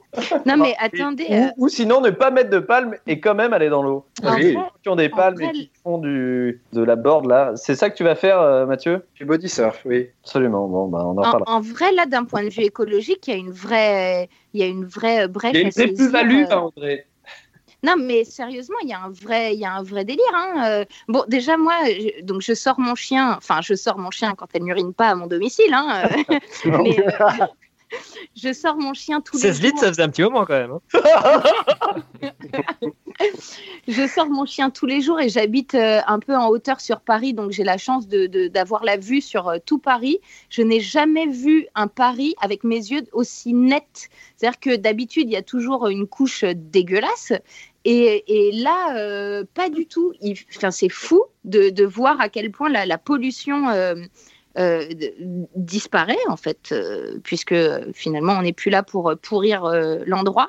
Et tu vois, tu disais le, le- le fait de sortir et de profiter, et aussi c'est de remettre le plaisir à des, à des petites choses, et du coup, peut-être, tu vois, consommer dans, dans la façon de consommer, consommer différemment. J'ai l'impression que les gens consomment beaucoup plus de produits frais, là, par exemple. Oui, mais je pense que oui, c'est ça. On, on fait face à ce qui doit être essentiel et l'essentiel, c'est plus, on va dire, des fruits, des légumes, des Bah premières. ouais. On se rend compte que c'est pas euh, tous les à côté euh, qui sont superflus, quoi. Et puis même quand on va avoir envie de sortir, et bah tu vois, euh, les gens, euh, c'est vrai qu'il y en aura qui vont se dire Oh, j'ai envie de voyager et tout. Ne sautons pas dans les avions euh, pour partir euh, pour partir loin. Au contraire, prenez vos pieds, allez marcher, euh, allez vous balader. euh. Je crois qu'il y a un vrai truc aussi, tu vois, à, à- à saisir euh, là-dedans, au-delà du fait que le pangolin nous ait fait chia à tous. Ah, j'ai- lu aujourd'hui que nous avions en France baissé nos émissions de CO2 de 62%, soit exactement ce, 2% ouais, soit exactement ce qu'il faudrait pour que nous arrivions euh, à respecter les accords de Paris. Donc en fait, ce confinement, c'est la sans, sans la privation de liberté en termes de consommation, c'est ce à quoi nous devrions arriver. C'est pas si grave, hein, ça, c'est pas si ouf en fait. en vrai, ça va. hein. Non, franchement, ça va. hein. Moi, ma vie est globalement la même. Moi, ça n'a rien changé, à part que je fais plus de surf. Ouais, pareil. Ça, j'ai le un peu- 4x4 un qui rouille. C'est un peu problématique. Les amis, je suis désolé, je suis obligé de me faire le mettre bah oui. temps, car nous arrivons bientôt à la fin de l'émission et dans Oh quelques minutes, nous allons devoir laisser la place au docu du dimanche qui est diffusé sur Imago TV. Euh, juste très brièvement, là, vous avez 20 secondes chacun. On va essayer de gagner du temps et, et d'envoyer encore plein de belles choses. Est-ce que euh, chacun votre tour, vous pouvez me donner un petit peu votre définition de l'humour et l'importance que ça a dans votre quotidien? Voilà, vous avez 20 L'humour, c'est secondes. Et Benjamin, c'est ma raison de vivre. Mike. Allez, merci. Allez prendre votre douche, Nicolas Merrier. Vous avez tout fait. Vous avez tout fait. Non, mais c'est beau, mine de rien. Quand on, on- si on, on- on prend ça un petit peu euh, sérieusement, hein, parce qu'on rigole, on rigole, mais l'humour, c'est sérieux. Je l'ai dit mi-sérieux, mi-drôle, hein, ma phrase. Mais oui, absolument. Donc, euh, moi, je trouve ça beau. Voilà, je trouve ça beau, Nicolas. Il y a de la poésie en vous, de toute façon. Je peux, je peux intervenir? J'ai 20 secondes. Moi, ça, fait des, ça fait des années que j'essaye de faire de l'humour hors mon cadre personnel sur des sujets graves. Or, pour moi, la base de l'humour, c'est un souvenir que je vous raconte très brièvement. J'étais euh, en train de visiter une grotte, euh, Non, je sais pas plus, dans le sud de la c'est France. dégueulasse avec ton grand-père. Tu m'as choqué la première fois que tu m'as raconté. Et là, on était euh, à peu près 20 à, à- à aller dans la grotte. Et là, euh, le, le guide éteint les lumières. Le guide éteint les lumières et il dit Maintenant, écoutez les chauves-souris. Et là, on entend pia, pia, pia, pia, pia. Et il y a un mec à côté de moi qui lâche une énorme caisse qui résonne. Et pour moi, c'est ça. C'est un fou rire. C'est à la base, le foot. Donc l'humour, c'est un peu. C'est un peu merveilleux. Audrey, c'est quoi pour toi? Euh, bah, dans ma personnalité, je crois que c'est euh, saisir la gravité, tu vois, mais avec joie pour pas abandonner, quoi. Voilà. Allez. J'ai- plombé l'ambiance. là hein. tu as là Non, mais moi, je sais, je trouve ça très beau. On en a parlé plusieurs fois avec Audrey et je trouve ça très beau, ce sens-là. Voilà. Bah, Axel? Euh, bah, moi, l'humour, c'est à la fois euh, mon masque social euh, principal, c'est-à-dire que c'est, euh, pour moi, c'est une question de survie en fait. Je me, je me rends compte aujourd'hui que si j'ai appris à faire ça, c'est parce que j'avais pas, j'avais vraiment pas le choix. C'était mon seul moyen Ah de, de, de faire face à ce monde. Et en plus, c'est euh, aujourd'hui mon sport préféré. Ce que je préfère faire dans la vie, c'est capturer des bribes de mots, tu vois, des trucs qui apparaissent autour de moi et de les combiner pour en faire quelque chose de drôle. Quand j'arrive à faire ça, genre c'est un, c'est c'est orgasmique pour moi, c'est sexuel quoi. C'est euh, Ah, voilà, on va peut-être sur la prochaine émission qui Faut sera de parler qu'on qu'on utilise en, en matière de confinement. Là, on est tous un peu tendus, euh, donc. euh, Ça fait bientôt un mois. Moi ça va, moi ça va. Est-ce que Sophie Labrière, euh, brièvement, vous pouvez nous donner votre définition de l'humour? Moi, je dirais que c'est euh, une arme et une respiration. oh. là là. Rémi Touja, est-ce que vous pouvez faire mieux? Ah, cl- clairement pas. Moi, c'est le- l'humour et moi, c'est un rendez-vous manqué, clairement. C'est terrible. C'est ce qui rend ça drôle d'ailleurs. Mais oui, c'était c'était la plus drôle. Mais oui. attendez, attendez, il y a peut-être deux. Marine Pouchard oui, bonjour. Et ben moi, c'est ce qui m'a permis de créer du lien. Et ben voilà. Non mais c'est vrai parce que Marine Pouchard, vous êtes quelqu'un de très drôle. Et- Alors, les amis, il reste trois minutes et en trois minutes, Voilà, nous bien devons caler. Non, nous devons caler deux choses en plus. Alors, je vais essayer d'être très rapide parce que je ne veux pas manquer ça. Euh, toutes les semaines, euh, Patrick Carboni, qui n'est d'autre que mon père, écrit un billet d'humeur qui conclut un petit peu cette émission. Donc, je vais lire très, briève- très brièvement, non, je vais prendre le temps de lire ce billet d'humeur qu'il a écrit. Ensuite, nous filerons sur le euh, docu du dimanche qui va être présenté par Sophie Lavrière. Ah bah ouais, mais du coup, j'ai plus le temps. Mais bon, Mais si, tu auras le temps. On va y arriver. Le billet d'humeur qui est ce soir prendre conscience de l'humour des mots. L'humour, c'est comme la politique. Il y a plusieurs thèmes et chaque thème a ses fans. Sarcastique, caustique, sympathique, absurde. La joie des mots pour la bonne conscience des mots. M-A-U-X. Un jour, ma femme me dit avec humour, il faut prendre conscience des choses. Mais prendre conscience? À qui De quoi? Si c'est par acquis de conscience, cela risque de remettre nos acquis, nos acquittés à un être pour qui tout mal acquis ne profite jamais.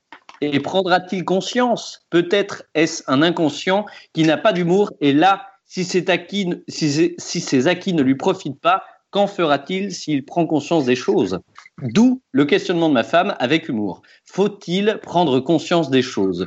Ce qui nous mène à penser avec humour que prendre conscience des choses peut mettre en avant la qualité humoristique d'un inconscient qui pourrait prendre pour acquis tout ce qui lui est dit. En fait, l'humour, pour en parler en pleine conscience et pour bien prendre conscience des choses, n'est-il pas la science des cons? Peut-être que cela permet d'être confiné afin de prendre conscience de la richesse de l'humour pour pouvoir le supporter. Nietzsche disait Rire, c'est se réjouir du préjudice d'un autre, mais avec bonne conscience. Prenons alors conscience que l'humour a ses limites, que seule la bonne conscience connaît. Mais à part ça, le monde va bien. Voilà, c'était le billet d'humeur proposé par Patrick Dernière série de fessées. Dernière série de fessées, voilà. Bravo. Vous pouvez retrouver ces euh, billets d'humeur en podcast euh, dès demain. Et là, je laisse la main à Sophie Labruyère qui va conclure cette émission avec le docu qui est euh, dans une minute sur Imago TV. Alors, je vais faire très vite. D'abord, euh, je vais vous mettre un lien pour pouvoir aller découvrir euh, The Great Dictator ou Le Dictateur de Charlie Chaplin qui date de 1940. Parce que là, si on parle d'humour et de, prise de conscience, on peut clairement euh, faire le lien.